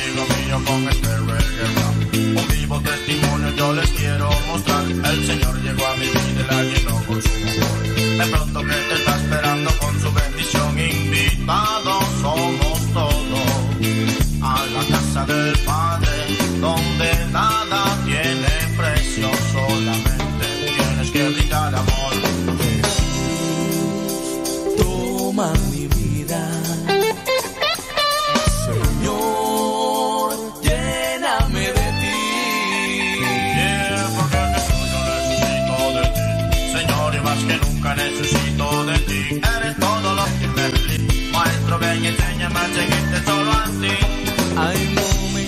en la historia en los que hay que decidir Decídete. si seguimos en pecado o empezamos a vivir. Jesús te ha dado todo lo que tú necesitas, sacramentos, oración y su encuentro en la misa. Sí. Para sentir su presencia muy dentro del corazón y vivir por siempre y para siempre unidos a su amor. Óyeme, brother, a ti quiero hacerte una invitación. Que recibas a Jesucristo en tu corazón. Te mostrará el camino hacia tu salvación. Apuéstale mi pana a la vida y al amor. Esta vida tiene cosas muy hermosas que brindar. Y en Jesús yo las descubro cada día. Sin necesidad de nada más. Dame tu espíritu. Dame tu espíritu, Señor.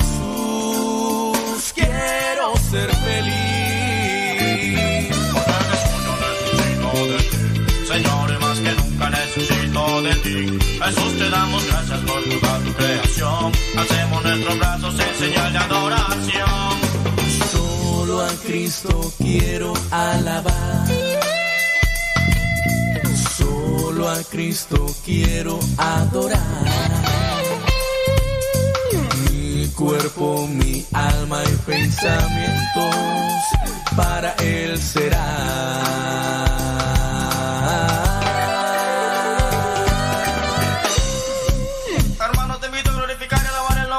Con tu cuerpo fuertemente.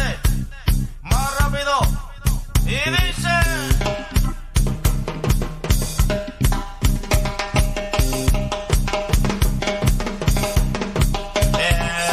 Amor y bendición lo que nos quiere regalar. Bendito sea Jesucristo, Padre Celestial. Yo te doy gracias por todo lo que me has regalado. Mi Madre Santa, cuídanos de todos los pecados. Mi canción, un poco para lo que te mereces. Te traigo mi corazón para que tú me lo endereces. La vida da muchas voy a parar.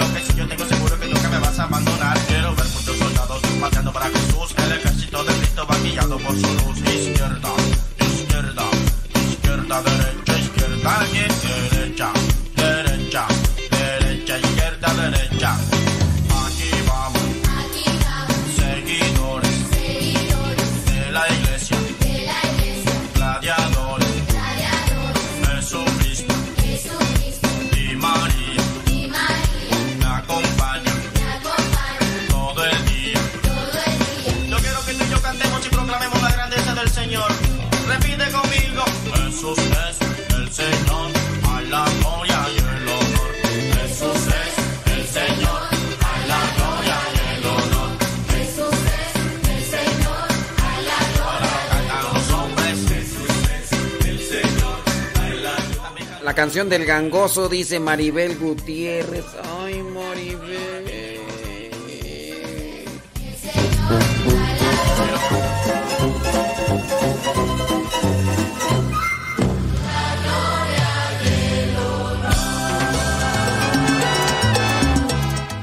Esta cancioncita, era. También está registrada, nada más que utilizo solamente 10, 12 segundos. Si utilizo más de 15 segundos, YouTube me pone un strike y me dice, ah, yo estoy poniendo música registrada. Así que, pero, entonces nada más me permiten utilizar como 10 segundos. Ya después de 10 segundos, ya YouTube dice, oh, tú, tú, te vamos a poner un comercial en tu YouTube.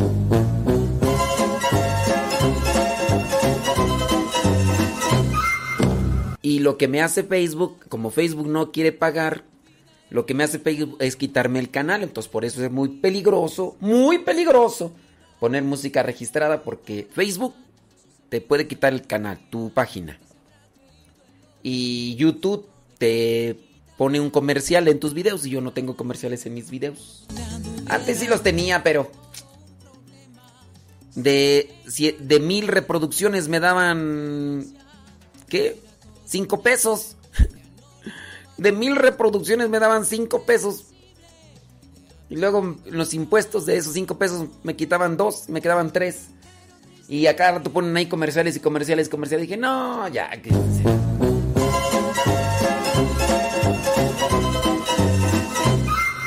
Claro, como yo no tengo videos de 100 mil, 300 mil vistas y eso, pues...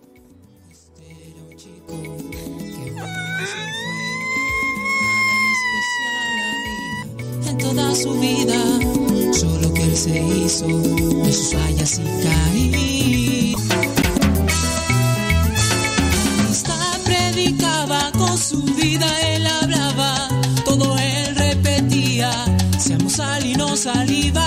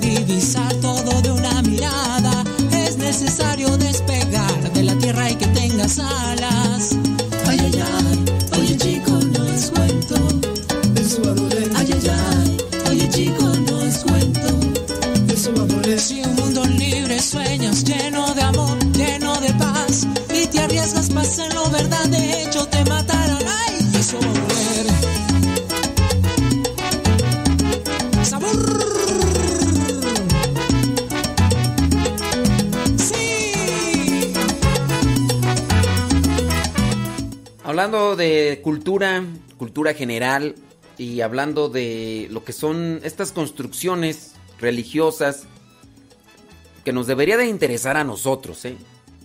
México cuenta con un tesoro de monumentos religiosos repletos de belleza y de historia en el país, o sea, de entre los muchos monumentos religiosos que hay en México, la UNESCO, es decir, el organismo de la Organización.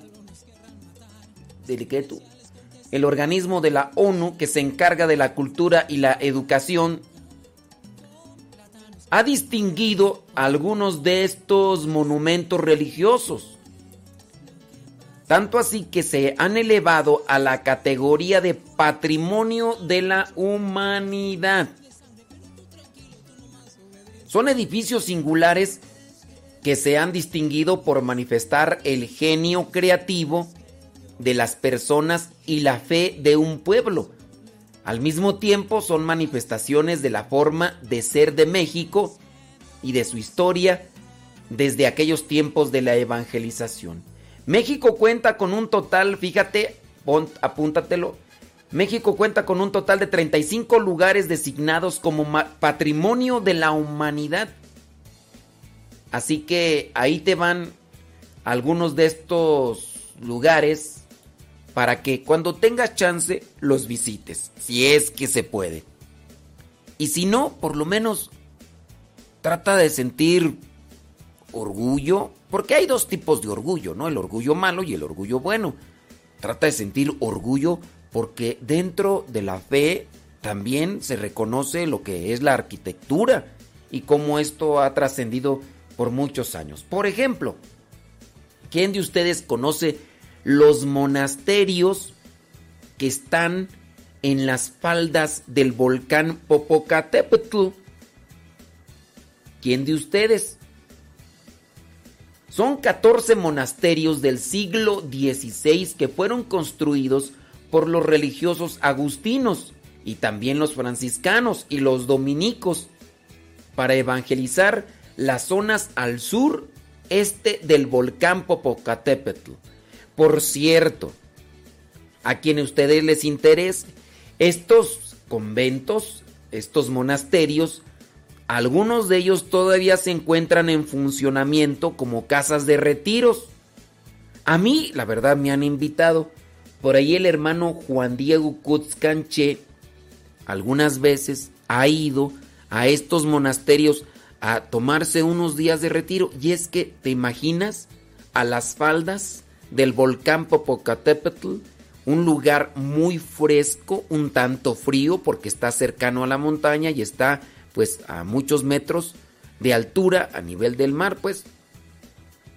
Si ya de por sí México está como a 2500 metros arriba del nivel del mar, imagínate ya estar ahí en las faldas del Popocatépetl.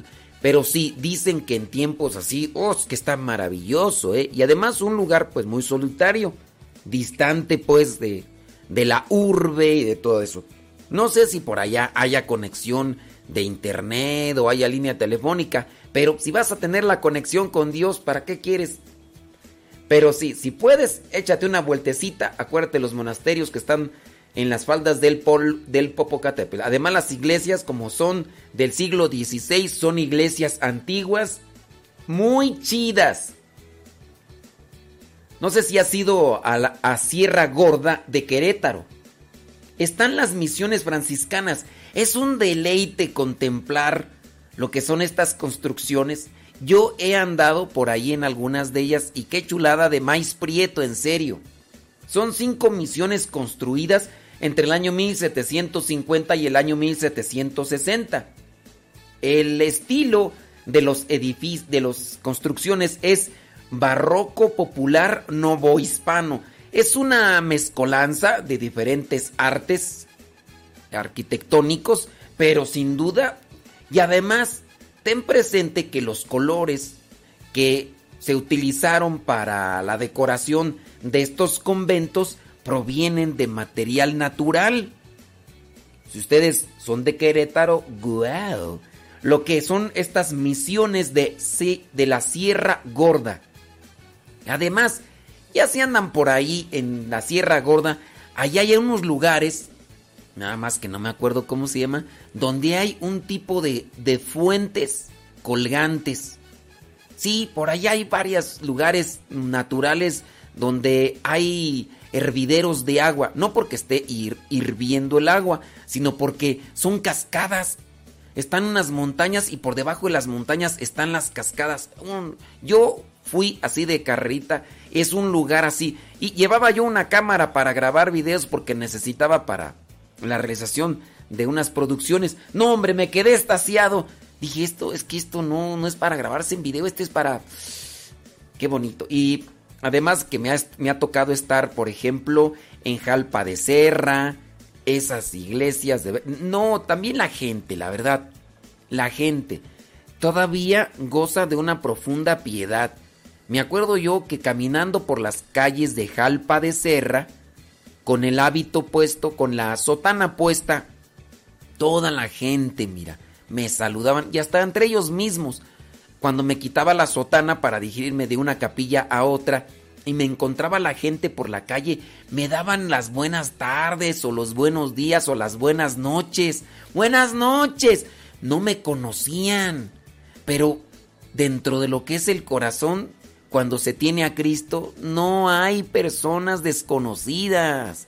Y ahí es donde uno dice, ay, ay, ay, qué bonito es lo bonito. Cuando me ponía la sotana, no hombre, y llevaba yo la revista Inquietud Nueva, la que nosotros tenemos. Llegaban y decían, dicen, padrecito, ya no nos ha traído la revista, ya tenía rato que no venía, démela por favor. Y, ah, qué bonito. Bueno, ahí están las misiones franciscanas de Sierra Gorda, Querétaro, son cinco misiones. Todas las iglesias están bonitas, ¿eh? Ustedes chequenle por allí. Esta otra construcción, sin duda, también que es baluarte de, de, la humanidad, el santuario de Jesús Nazareno de Atotonilco. Es un templo barroco del siglo XVII.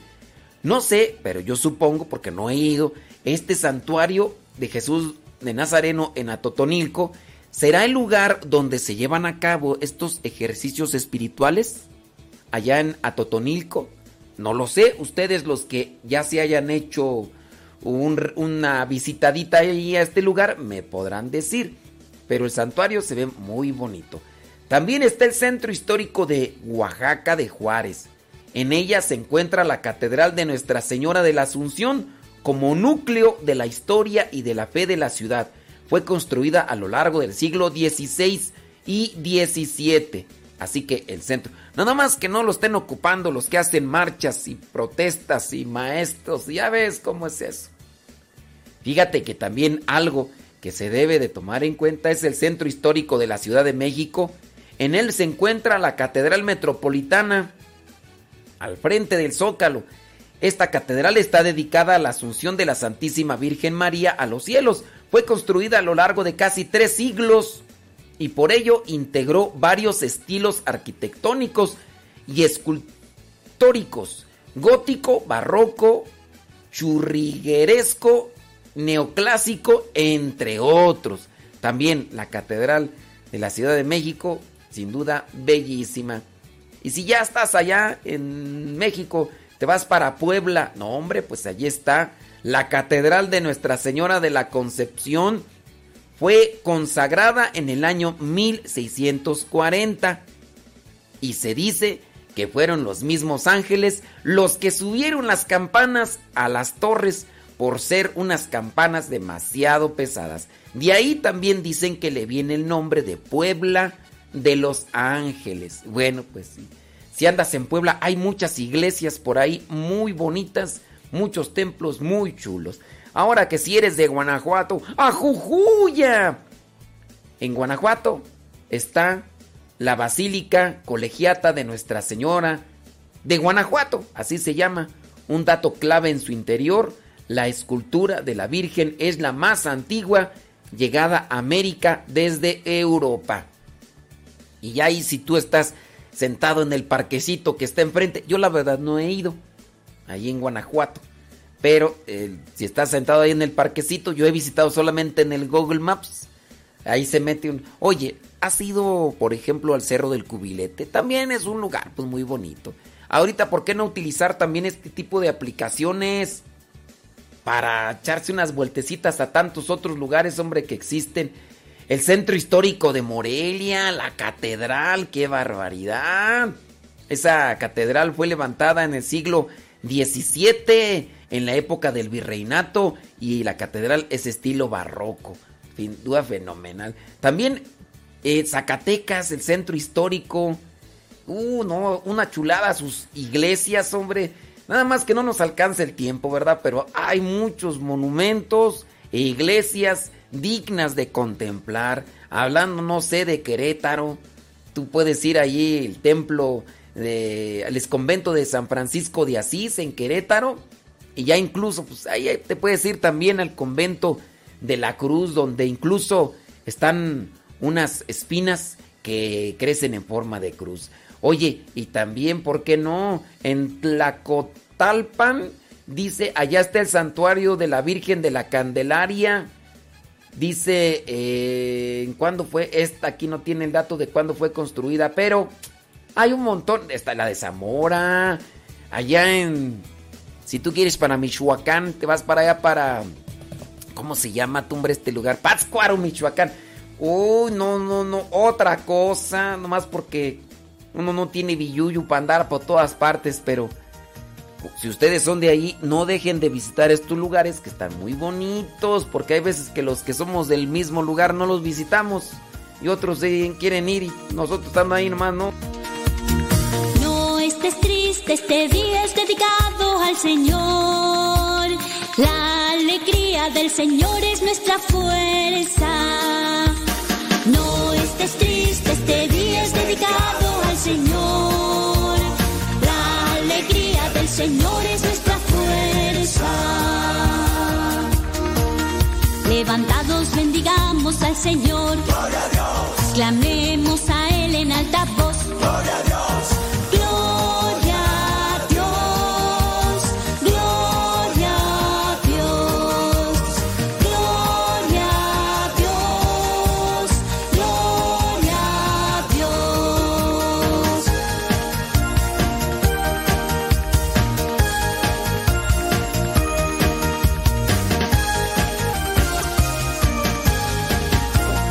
Pues eh, ahorita no hay dinero, ni tampoco va- habrá, ni, ni teníamos. Pero... Pues está el Google Maps, hombre, para que no nos cuenten, para que no nos digan, para que no nos cuenten, porque a lo mejor nos mienten. Dice mi prima Luchis, dice... Mi prima Luchis.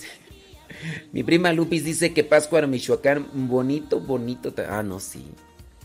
Sí, Pátzcuaro, Michoacán. Oye, cuando me ha tocado estar ahí en Pátzcuaro en tiempo de lluvias, levantarme a las 6 de la mañana para irme a las capillas a, a difundir la revista y ayudar en la Santa Misa con aquella neblina que cubría sus calles empedradas, con aquellos techos que dejaban caer el agua cuentagotas después de haber estado lloviendo toda la noche, con las personas de los pueblecitos cargando en sus hombros, cargando en sus espaldas aquellas cosas que van a vender para después prepararlas y cocinarlas, ya sea los charalitos, flor de calabaza y otras cosas más. Y te los encuentras en la calle. Buenos días, buenos días. Andy pues, hombre. Ay, qué chulada, maestro. Nomás me acuerdo y ya está. Y hasta me dan ganas de regresar a aquellos tiempos, como no hay máquinas del tiempo, ¿vale? ni lo alabas.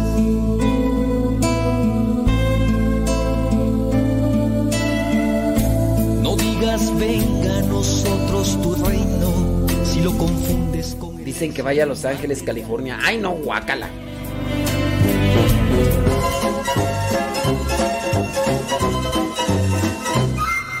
Re feo Los Ángeles, California. Está más bonito acá en Guanajuato. Guácala de pollo. No digas danos hoy nuestro pan de cada día. Si no te preocupas y lo compartes con alegría. No digas perdona nuestras ofensas. Cuando guardas rencor al que está cerca.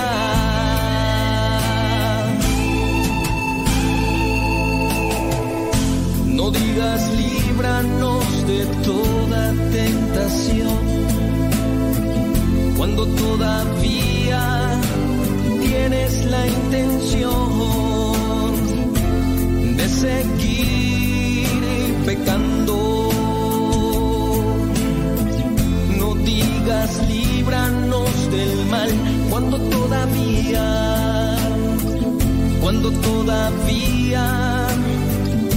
partido por él. No digas amén si no has entendido o no has tomado en serio el Padre nuestro. No digas líbranos de toda tentación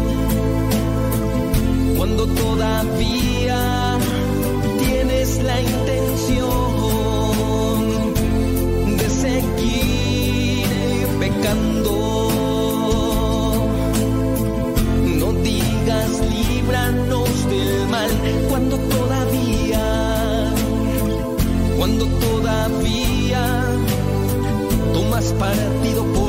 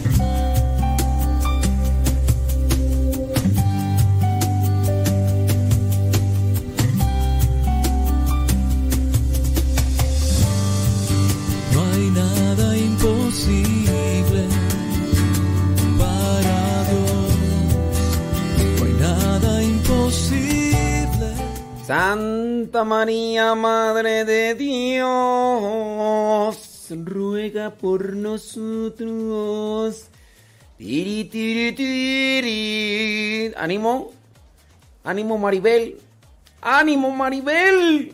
No, Maribel. Maribel, bel, bel, bel, bel, bel, bel. Maribel, bere, bere, bere, bere, ven, que se te tenía, bere, bere, ven. Y lo único que tenía, bere, bere, ven, tan, tan, tan, teque, teque, teque, teque, teque. ¿Y tu nieve de qué sabor? Ira pues, hombre. La ira. Ira, ira, ira, ira, ira, ira, ira. La ira es enfadarse de, de manera descontrolada. Y peor aún, el tener deseos de venganza y actuar en contra de los demás. Una cosa es que me enoje. Me enoje. Otra es la ira. Ira, ira, ira, ira, ira, ira, ira. Y ahí es ya pecado. ¿Sientes pecado de ira? Ira, ira, ira, ira, ira, ira, ira. Bueno, pues mucho cuidado. Mucho cuidado.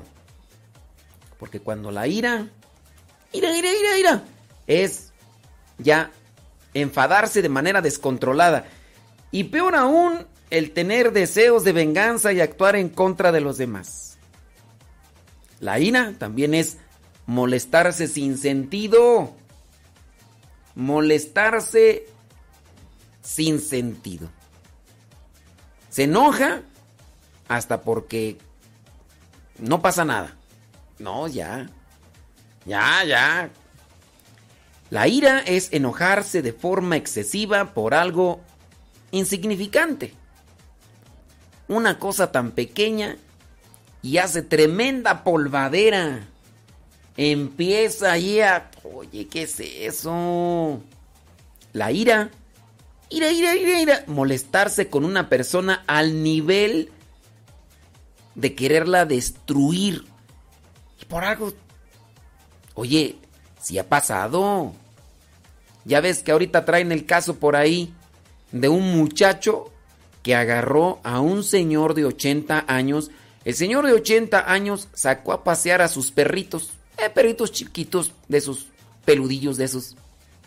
Entonces, los perrillos, pues, perrillos, pasó un muchacho, señor, con dos chamacas. Quién sabe si su esposa o sus hermanas, quién sabe. Todos los perrillos empezaron a ladrar. Y el señor que iba con las muchachas se enojó y le dijo al señor, agarre sus perros. Los traía agarrados, pero le estaban ladrando. Dice, pues son animales, pues ¿cómo los controlo? Y entonces aquel empezó a gritarle, es un señor de 80 años ya. Y entonces en algún momento le lanzó tremendos trompadones en la cara, lo tumbó. Y el señor cayó de bruces al suelo, obviamente 80 años. El otro, ponle unos 35, 40 años, a lo mejor hasta menos, 30, 35, fornido.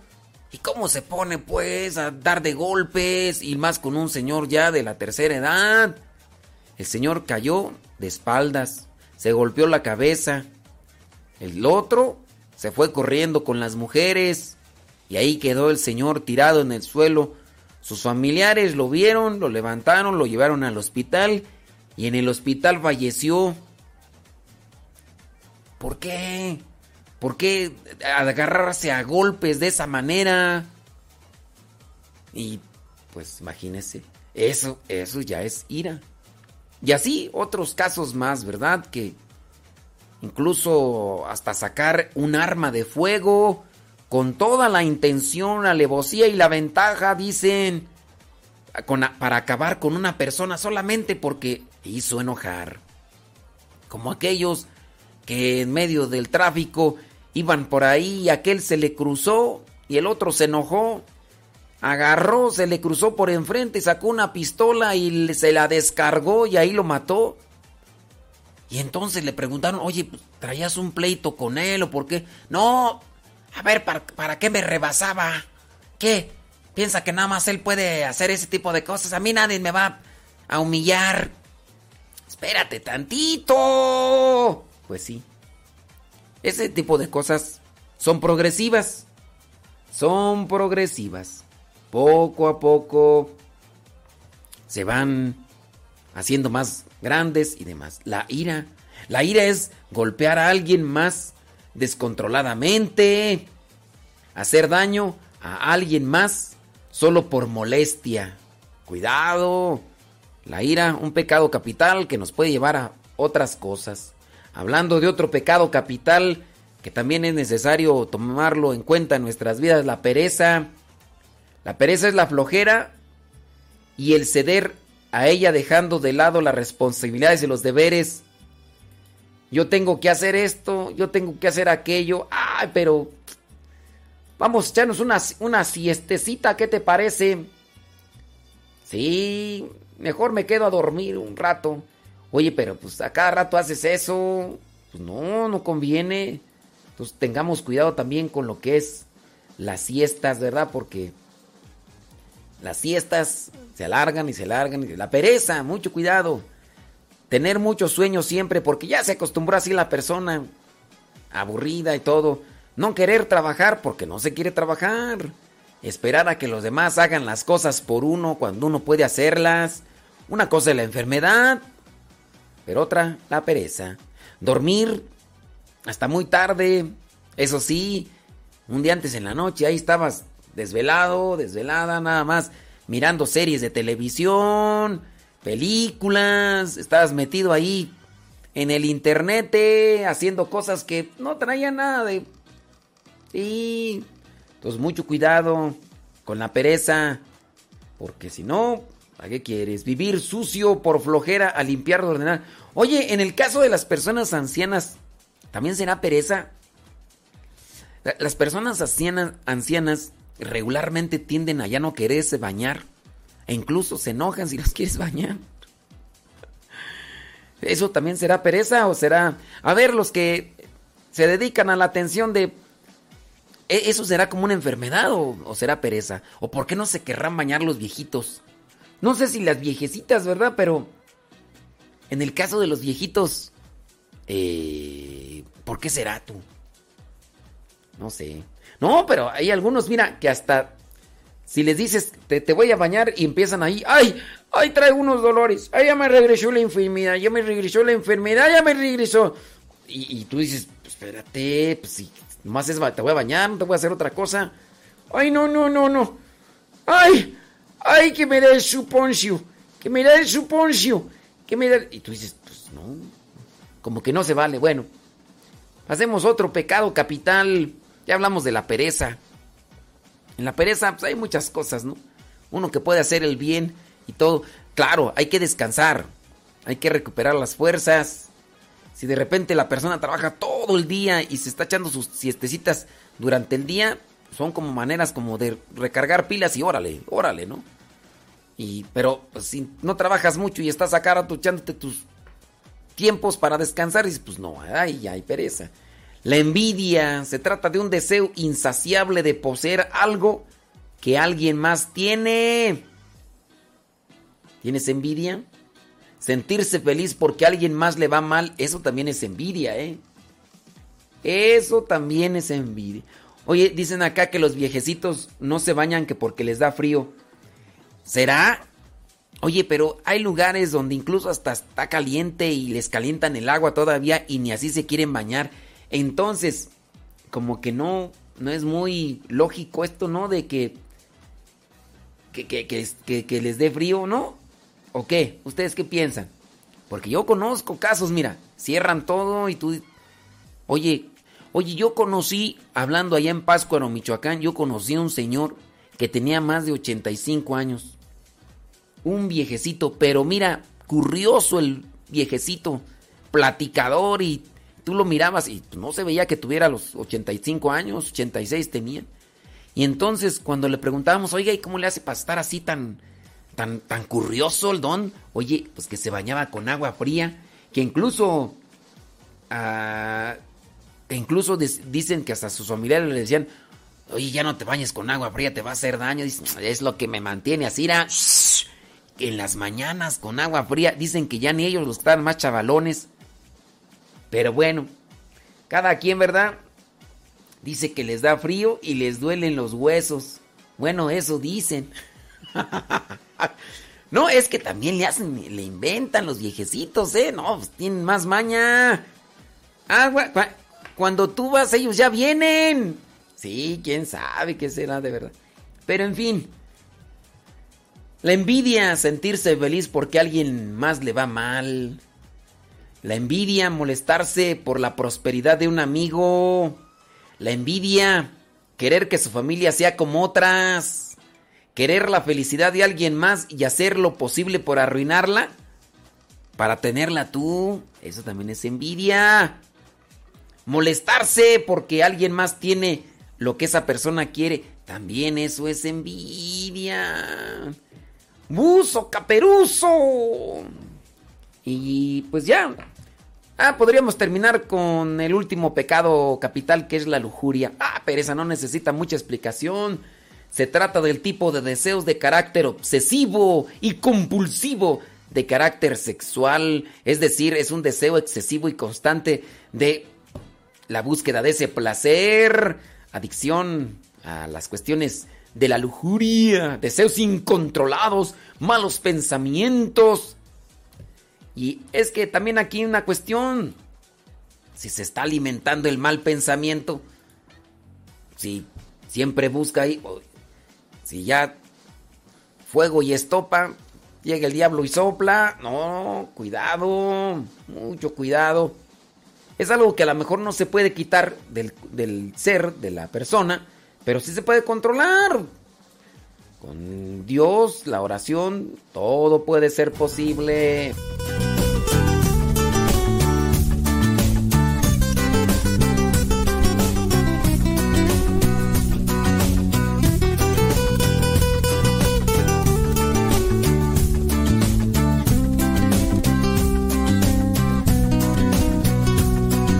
Después de conocer un poquito de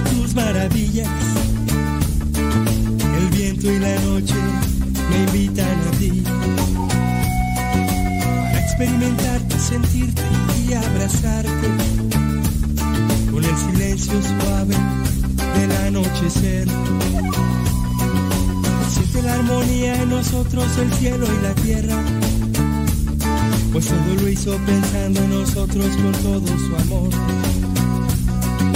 Siente la gracia que hay en tus manos y elévalas. Quiere entrar y cenar con nosotros el más grande amor. Danzo para ti, lleno de alegría. Danzo para ti, de noche y de día. Danzo para ti, me das el agua de la vida. Para ti, quiero enamorarme de tu amor. De tu amor. Vámonos a rezar, al ratito regresamos con el programa Evangelizar sin tregua. Al ratito regresamos, ya le dieron compartir por lo menos likes.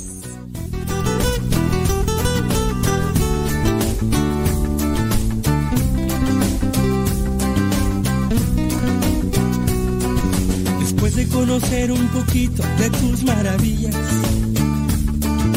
el viento y la noche me invitan a ti para experimentarte, sentirte y abrazarte con el silencio suave del anochecer. Siente la armonía en nosotros, el cielo y la tierra, pues todo lo hizo pensando en nosotros con todo su amor. Siente la gracia que hay en tus manos y elévalas. Quiere entrar y cenar con nosotros el más grande amor. Danzo para ti, lleno de alegría. Danzo para ti, de noche y de día. Danzo para ti, me das el agua de la vida. Danzo para ti quiero Danzo para ti, lleno de alegría. Danzo para ti, de noche y de día. Danzo para ti, me das el agua de la vida.